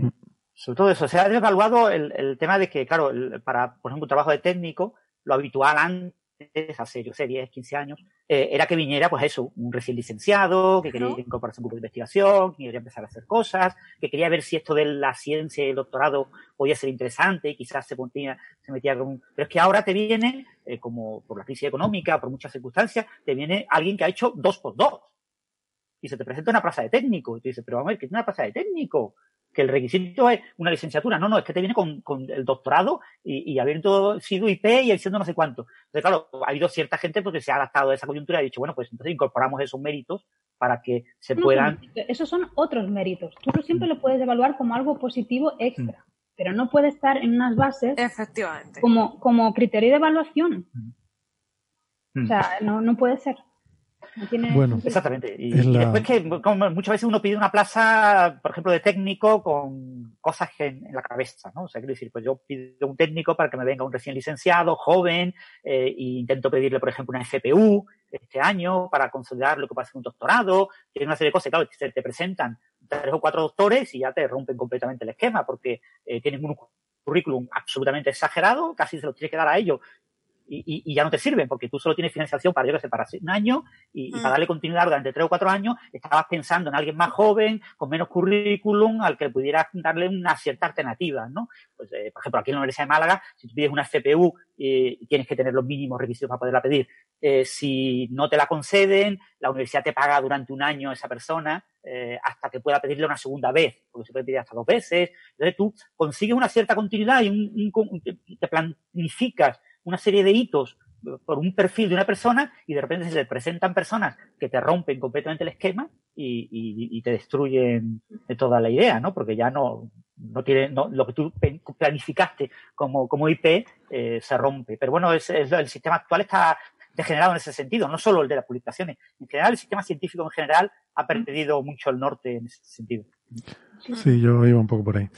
Bueno, Pero eh, en que ese estamos... sentido ya no es el sistema de publicaciones. En la empresa privada igual. Te piden un requisito de senior para mm, darte un- una posición de junior en muchos sitios. Y dices, ¿perdona? Entonces es un poco... Yo creo que la crisis eh, pasada hizo mucho daño en esto. Bueno, venga, que vamos ya para tres horas. Eh, unas preguntitas para ir terminando. Venga, preguntitas. Aquí comienza Señales, de los oyentes. De los oyentes, de los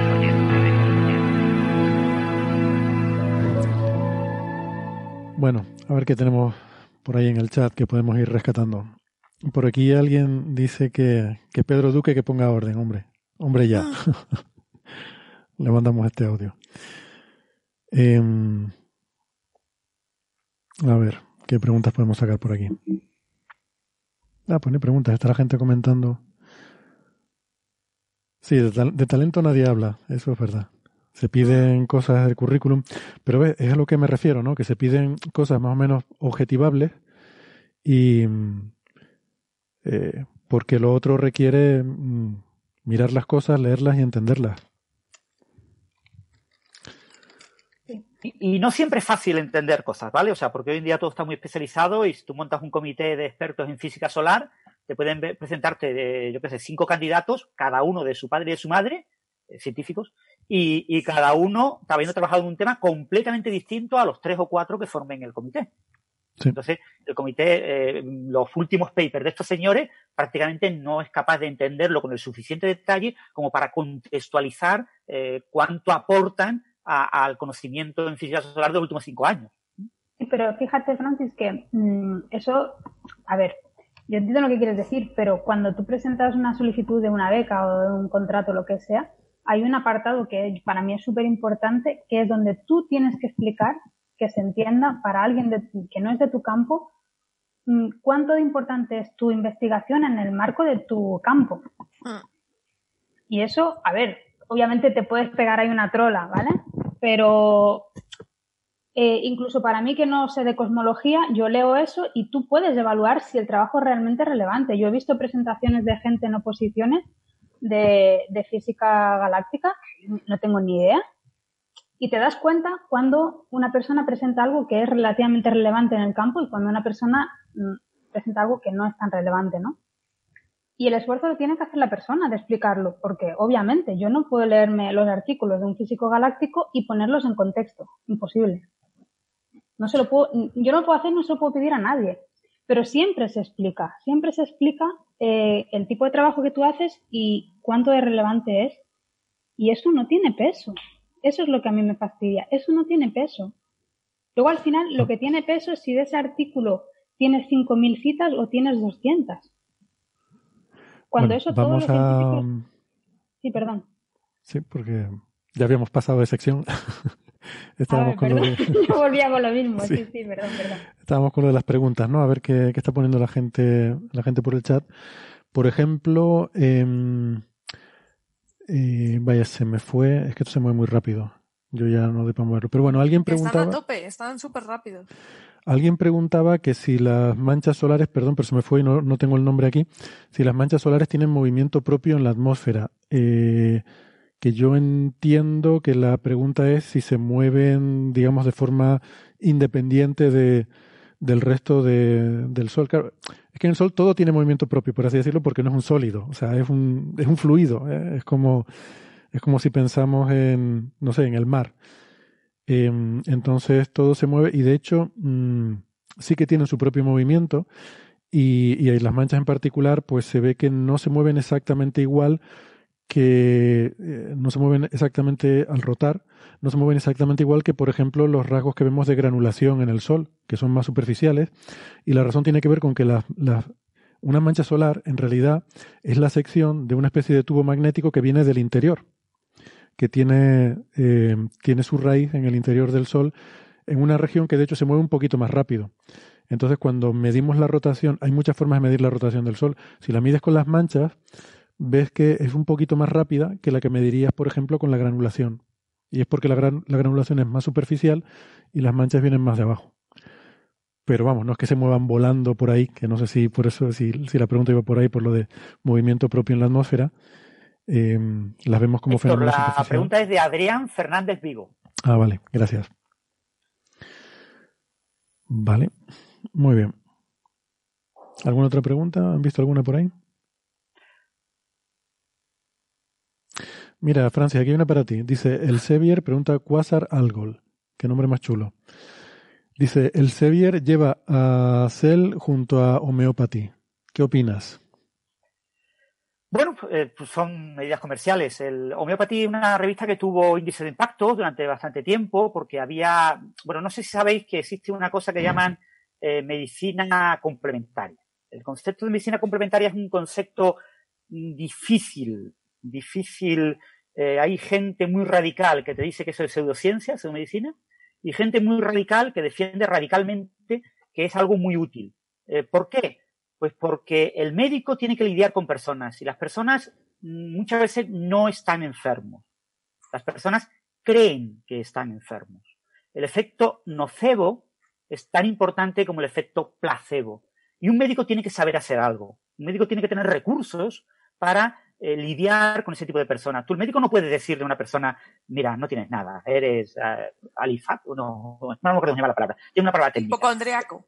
No, no, tiene hay otra palabra, una palabra que significa que tú no tienes nada, que solo tienes síntomas aparentes. Pero bueno, no importa. Eh, el médico no puede decirle eso. ¿Por qué? Porque ese paciente va a ir a otro médico, va a buscar una segunda opinión, una tercera opinión, una cuarta opinión, hasta que encuentre un médico que le diga algo, que le diga, mm, pues mira, tómate homeopatía, o, o, o vete a rascarte las orejas, que eso te va a ayudar y te va a curar, ¿no? Eh, y, pero ¿por qué, doctor? Los otros tres médicos no me dijeron nada. Eh, ¿Cómo usted sabe eso? Es que yo he estudiado en Oxford y yo sé que tocarse las orejas cura esto. Entonces, ese, ese tipo de medicina complementaria eh, incluye muchas ramas de la medicina y, y, ha expandido a ese tipo de eh, medicina eh, que podemos llamar eh, pseudomedicina. El, el, término correcto sería pseudomedicina. Desde eh, medicinas orientales, medicinas naturales usando plantas, de homeopatía, tipos de reflexología, etcétera. En Estados Unidos, grandes universidades, en grandes instituciones, tienen un departamento de medicina complementaria. Y el ICI, el Instituto de Información Científica, ahora es de Clarivate Analytics, el que publica el índice de impacto, tenía la obligación de tener un área de medicina complementaria y tenía que colocar revistas. Entonces, las grandes editoriales, obviamente, tenían que publicar revistas de medicina complementaria. Todas las grandes editoriales, eh, que yo sepa, Nature todavía no ha entrado, no ha entrado ahí, pero Springer, de Nature Springer, Springer sí tiene muchas revistas ahí metidas. Entonces, eh, revistas como homeopatía, homeopatía, homeopatía eh, han estado ahí publicando y, y, bueno, han tenido más o menos críticas, han salido sobre todo por temas de autocitas. Porque el problema que tienen este tipo de revistas es que suelen autocitarse muchísimo, ¿no? Yo, yo cojo a, a, algo que alguien haya publicado ahí y digo, uy, si esto se ha publicado ahí, si yo trabajo en lo mismo, lo publico ahí. Entonces cito ese trabajo, entonces me lo, me lo, lo cuelo. Y ahora de repente eh, alguien cuela uno que cita a cinco trabajos de la misma revista. Y eso penaliza el índice de impacto y te puede sacar fuera. Pero las editoriales viven de, de, de ofrecer eh, a los científicos eh, lo que los científicos piden. Y si los científicos piden que la medicina complementaria tenga revistas de investigación, hay revistas de investigación. No debemos de criticar eso, eh, porque no se puede criticar. Eh, las revistas científicas son un negocio. Como tal, tienen reglas de negocio. Es irrelevante que la ciencia publicada en la revista Homeopathy sea absolutamente basura y se pueda tirar por el retrete. Porque hay una serie de personas y en grandes universidades americanas y europeas que lee esa revista, que publica en esa revista y que considera que eso es un gran favor a la ciencia. En países como Alemania o Francia, la homeopatía está incorporada dentro de lo que se receta por la sanidad pública. Porque un médico debe de poder recetar placebos. Un médico necesita placebos convincentes, en pastillas rojas, con nombres raros, para que sus pacientes que no tienen nada se lleven su eh, eh, medicina y, se curen solo, porque se curan de nada, porque no tienen nada, pero necesitan eso, porque hay mucha gente que tiene eso. Eh, y eso es una realidad con la que tenemos que convivir. Entonces, claro, eso necesita investigación específica. Bueno, es que esta gente también está en el sistema. Estos médicos que hacen eso están en el sistema y necesitan también publicar para no perecer. Necesitan tener sus revistas. Entonces, las editoriales les ofrecen eh, revistas. Esa es mi opinión. Entonces, eh, es irrelevante que Cell o Homeopathy son revistas que funcionan de manera muy diferente. Eh, Homeopathy tiene un, no recuerdo el índice de impacto, creo que recuperó el índice de impacto, es bajísimo. Eh, Cell, pues es una de las grandes. Eh, Cell trata ahora, Cell ha cambiado mucho de estilo. Ahora Cell tiene un estilo muy, muy parecido al de Nature, eh, tiene todo un conjunto de revistas a su alrededor. Antes era una revista, ahora es un grupo de revistas, no recuerdo cuántas, pero más de 20. Ahora ha cambiado muchísimo la manera en la que funciona desde el punto de vista editorial Cell. Cell está imitando en muchas cosas de Springer eh, Nature porque ha funcionado muy bien. Pero eso, eso, es lo que. Yo, yo creo que lo que no debemos perder de vista al final, para mí el resumen de, de todo esto es que las revistas y las editoriales son negocios. Eh, no, no, no están ahí por. Eh, digamos, por mayor gloria y avance de la humanidad. Eh, son un negocio. Otra cosa es lo que hagamos nosotros de eso. Es decir, pues la- las revistas son una herramienta que tenemos que usar, pero lo que no podemos es poner en las manos de las revistas el desarrollo de la ciencia de un país, por ejemplo. ¿no? Eh, mira, pregunta mm, Miguel Ángel Teti, pregunta que, mm, dice, en el núcleo de Júpiter se dice que hay hidrógeno metálico por la altísima presión y pregunta si en el núcleo del Sol eh, puede ser que sea también el caso, eh, que haya alguna forma metálica por, por la alta presión que hay también. Eh, la respuesta es que no, porque la diferencia es la altísima temperatura. El núcleo del Sol está a 16 millones de grados y de hecho tiene reacciones nucleares eh, de fusión que, que, que por eso la situación es muy diferente, ¿no? Tienes una, una temperatura muy grande. Entonces lo que tienes ahí es un, un gas muy, muy gaseoso por, por la, la presión que genera la temperatura de ese plasma. Y me, voy a permitir una, mm, permítanme solo un, un breve comentario aquí de cuña, porque Pablo Magallanes pregunta por los vídeos de los ovnis del Pentágono. Así que me voy a quedar a gusto, como, como dice Marian, eh, refiriéndole a mi blog Tinieblas y Estrellas, que si lo miras ahí lo vas a tener en inglés y en español. Ya, mm, más no puedo hacer.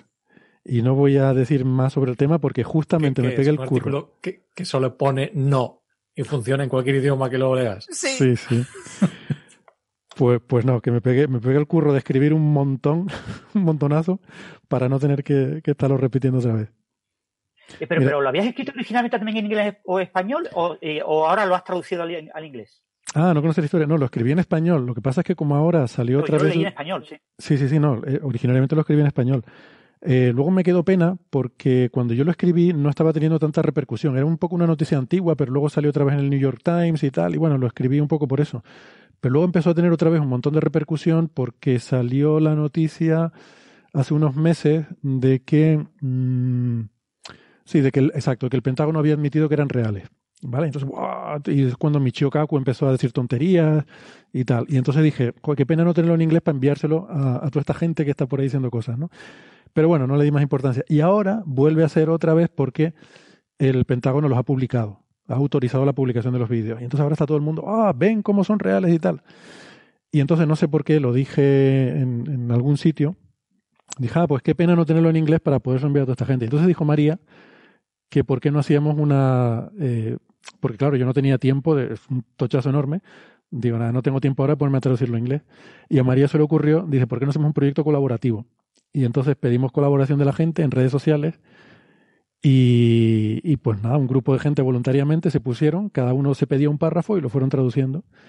Pero vamos, si lo pusimos un día por la tarde, por la noche ya estaba traducido todo el tocho. Así que nada, ahora está en inglés y en Que, español. ya sabéis, el tema de los ovnis es como los pantalones de campana, siempre vuelven. Siempre vuelve, sí. Por lo cual me alegro de haberlo escrito y así no tengo que repetir todo lo que dije. Bueno, vamos a buscar más preguntillas por aquí. Venga, la, la última ya, que yo estoy cansado. Eh, Emilio Rey y Francis Villatoro. Entonces, en un átomo hay parte que viene del Higgs y parte por gravitón. No, no entiendo, esto viene de antes, a ver. No sé si alguien ha leído la pregunta antes.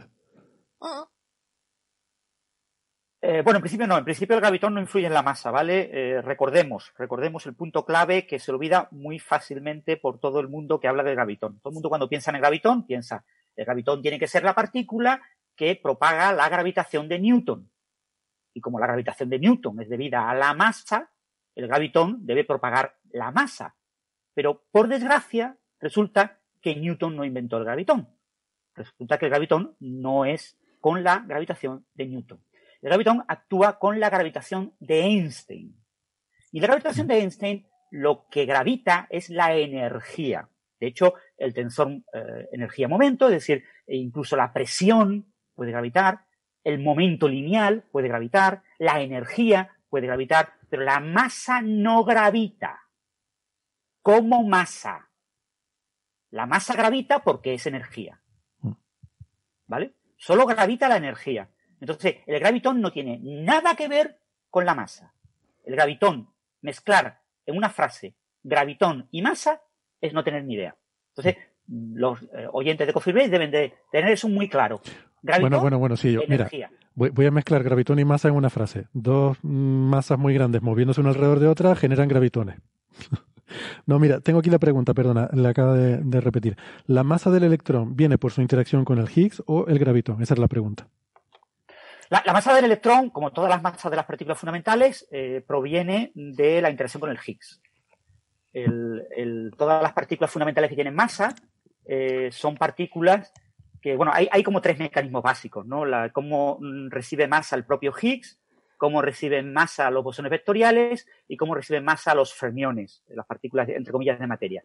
Eh, los eh, fermiones como el electrón reciben masa porque eh, tienen, son vibraciones de dos componentes, una componente izquierda y una componente derecha, que vibran, que están acopladas. Esto es parecido a la oscilación de los neutrinos, un proceso de acoplamiento. Y el acoplamiento, el por qué están acopladas ambas vibraciones, una vibración se relaja en la otra y la otra se relaja en la una, es el campo de Higgs. O sea, las dos eh, componentes serían independientes si el campo de Higgs no hubiera roto su simetría a baja energía, es decir, a alta energía en el universo primitivo, antes del primer nanosegundo, no existían los electrones. Existían los electrones izquierdos y los electrones derechos, como dos partículas diferentes, aunque del mismo campo, porque no estaban mezcladas, porque no estaban acoplados por el campo de Higgs. Cuando el campo de Higgs cambia de simetría, ese famoso del el, el potencial del sombrero eh, mexicano, cuando eso ocurre, la transición de fase electrodébil ocurre cuando el universo tiene del orden de nanosegundos, no se conoce muy bien el detalle porque hay eh, la forma exacta del campo de, de Higgs no lo conocemos, pero del orden de un nanosegundo por ahí, eh, a partir de ese momento ambas componentes se acoplan y siempre que se excite una, esa acaba a través del campo de Higgs excitando a la otra y la otra excitando a la una. Y la mayor parte de los electrones son resultado de la excitación común de ambos elementos. Y así podemos hablar de electrones. ¿eh? Por supuesto, en grandes colisionadores, en ciertos experimentos, yo puedo polarizar los electrones. Yo puedo generar un haz de electrones que preferentemente tenga haz de electrones izquierdos o preferentemente tenga electrones derechos. Pero esto es un proceso oscilatorio, es como lo de los neutrinos.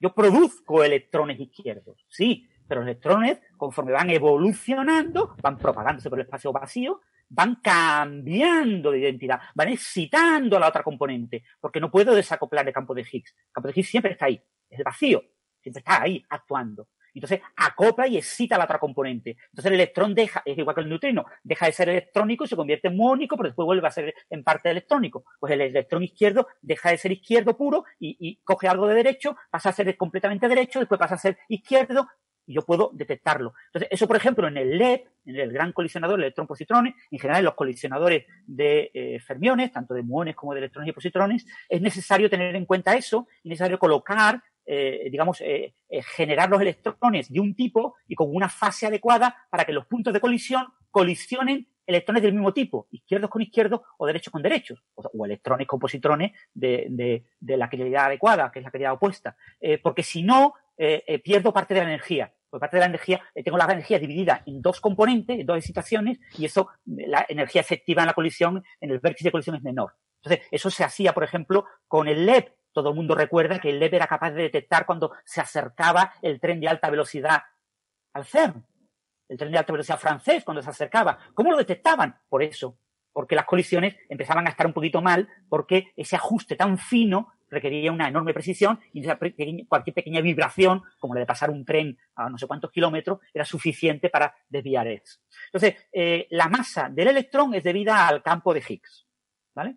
Ahora bien, lo que la gente llama masa, que es, eh, bueno, pues básicamente la masa efectiva de eh, ondas de electrones, pues es una cosa que es más efectiva, depende muchísimo del medio en el que se propagan los electrones, ¿vale? O sea, lo que es la masa, lo que dota el Higgs es la masa del electrón en el vacío, como partícula libre.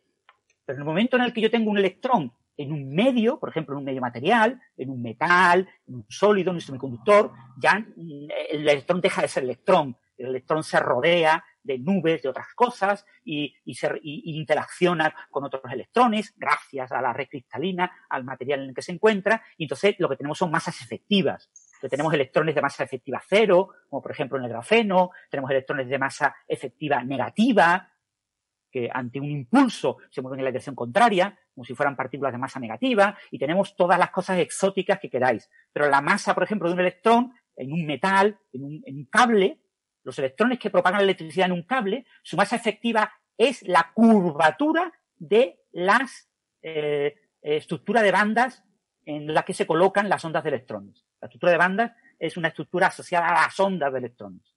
Y los electrones se comportan como la ola mexicana en los estadios de fútbol. O sea, en la ola mexicana no hay ninguna persona que esté saltando por encima de las sillas de todos los compañeros en el estadio de fútbol pues, generando la ola. Todo el mundo lo que hace es levantarse y sentarse. Y sin embargo, desde lejos parece que se mueve una ola en todo el estadio de fútbol. ¿eh? Pues eso pasa con los electrones en un cable. Entonces, la masa efectiva de esa ola que se mueve por el estadio de fútbol, pues es una masa que no tiene nada que ver con el Higgs, ni, nada que ver, es una masa efectiva, que ya os digo, es la curvatura de esa línea. Entonces, el problema que tiene el concepto de masa, como muchos de los conceptos que se crearon en la época de Newton, eh, en una época muy primitiva, es que han sido usados y abusados de ellos, ¿no? Llamamos masa a tantas cosas que ya el concepto de masa ha perdido gran parte de su significado. Por eso en física de partículas se trata de recordar, masa es acoplamiento con el campo de Higgs. Eso. ¿Eh? Por volver a la con el campo de Higgs. Eso es masa. Y cualquier otra cosa que no sea eso no es masa. Mm. Es masa efectiva o algo a lo que llaman masa los que no saben lo que es la masa. Vale, pues con esto terminamos. Simplemente el comentario de David Álvarez, que nos agradece haberles recomendado la trilogía de los libros de Enrique Álvarez, que dice que se la está disfrutando. Enrique Joven. eso, Enrique Joven, perdón. Quería decir Enrique Joven. Eh, David Álvarez, dije Álvarez, ¿no? Mm, mm. Sí. Y mm, que se la está disfrutando y que gracias por haberse recomendado. Pues nada, un placer y, y efectivamente está muy bien. Y yo creo que con esto lo dejamos por hoy. Muchas gracias, eh, Carlos, el otro Carlos, eh, Sara, Marian, Francis, un placer como siempre. Gracias a los amigos que han estado conectados hasta ahora y a todos los oyentes. Eh, nos volvemos a ver, si lo tienen a bien, la semana que viene. Hasta luego. Chao. Chao, chao. Hasta luego.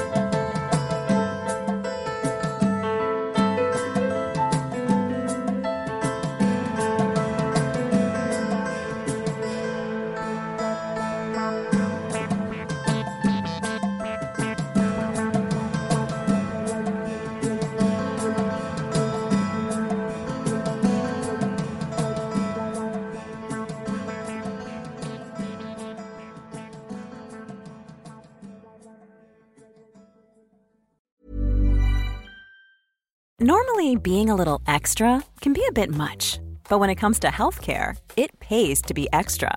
And United Healthcare makes it easy with Health Protector Guard fixed indemnity insurance plans. Underwritten by Golden Rule Insurance Company, they supplement your primary plan, helping you manage out of pocket costs without the usual requirements and restrictions like deductibles and enrollment periods. So when it comes to covering your medical bills, you can feel good about being a little extra. Visit uh1.com to find the Health Protector Guard plan for you.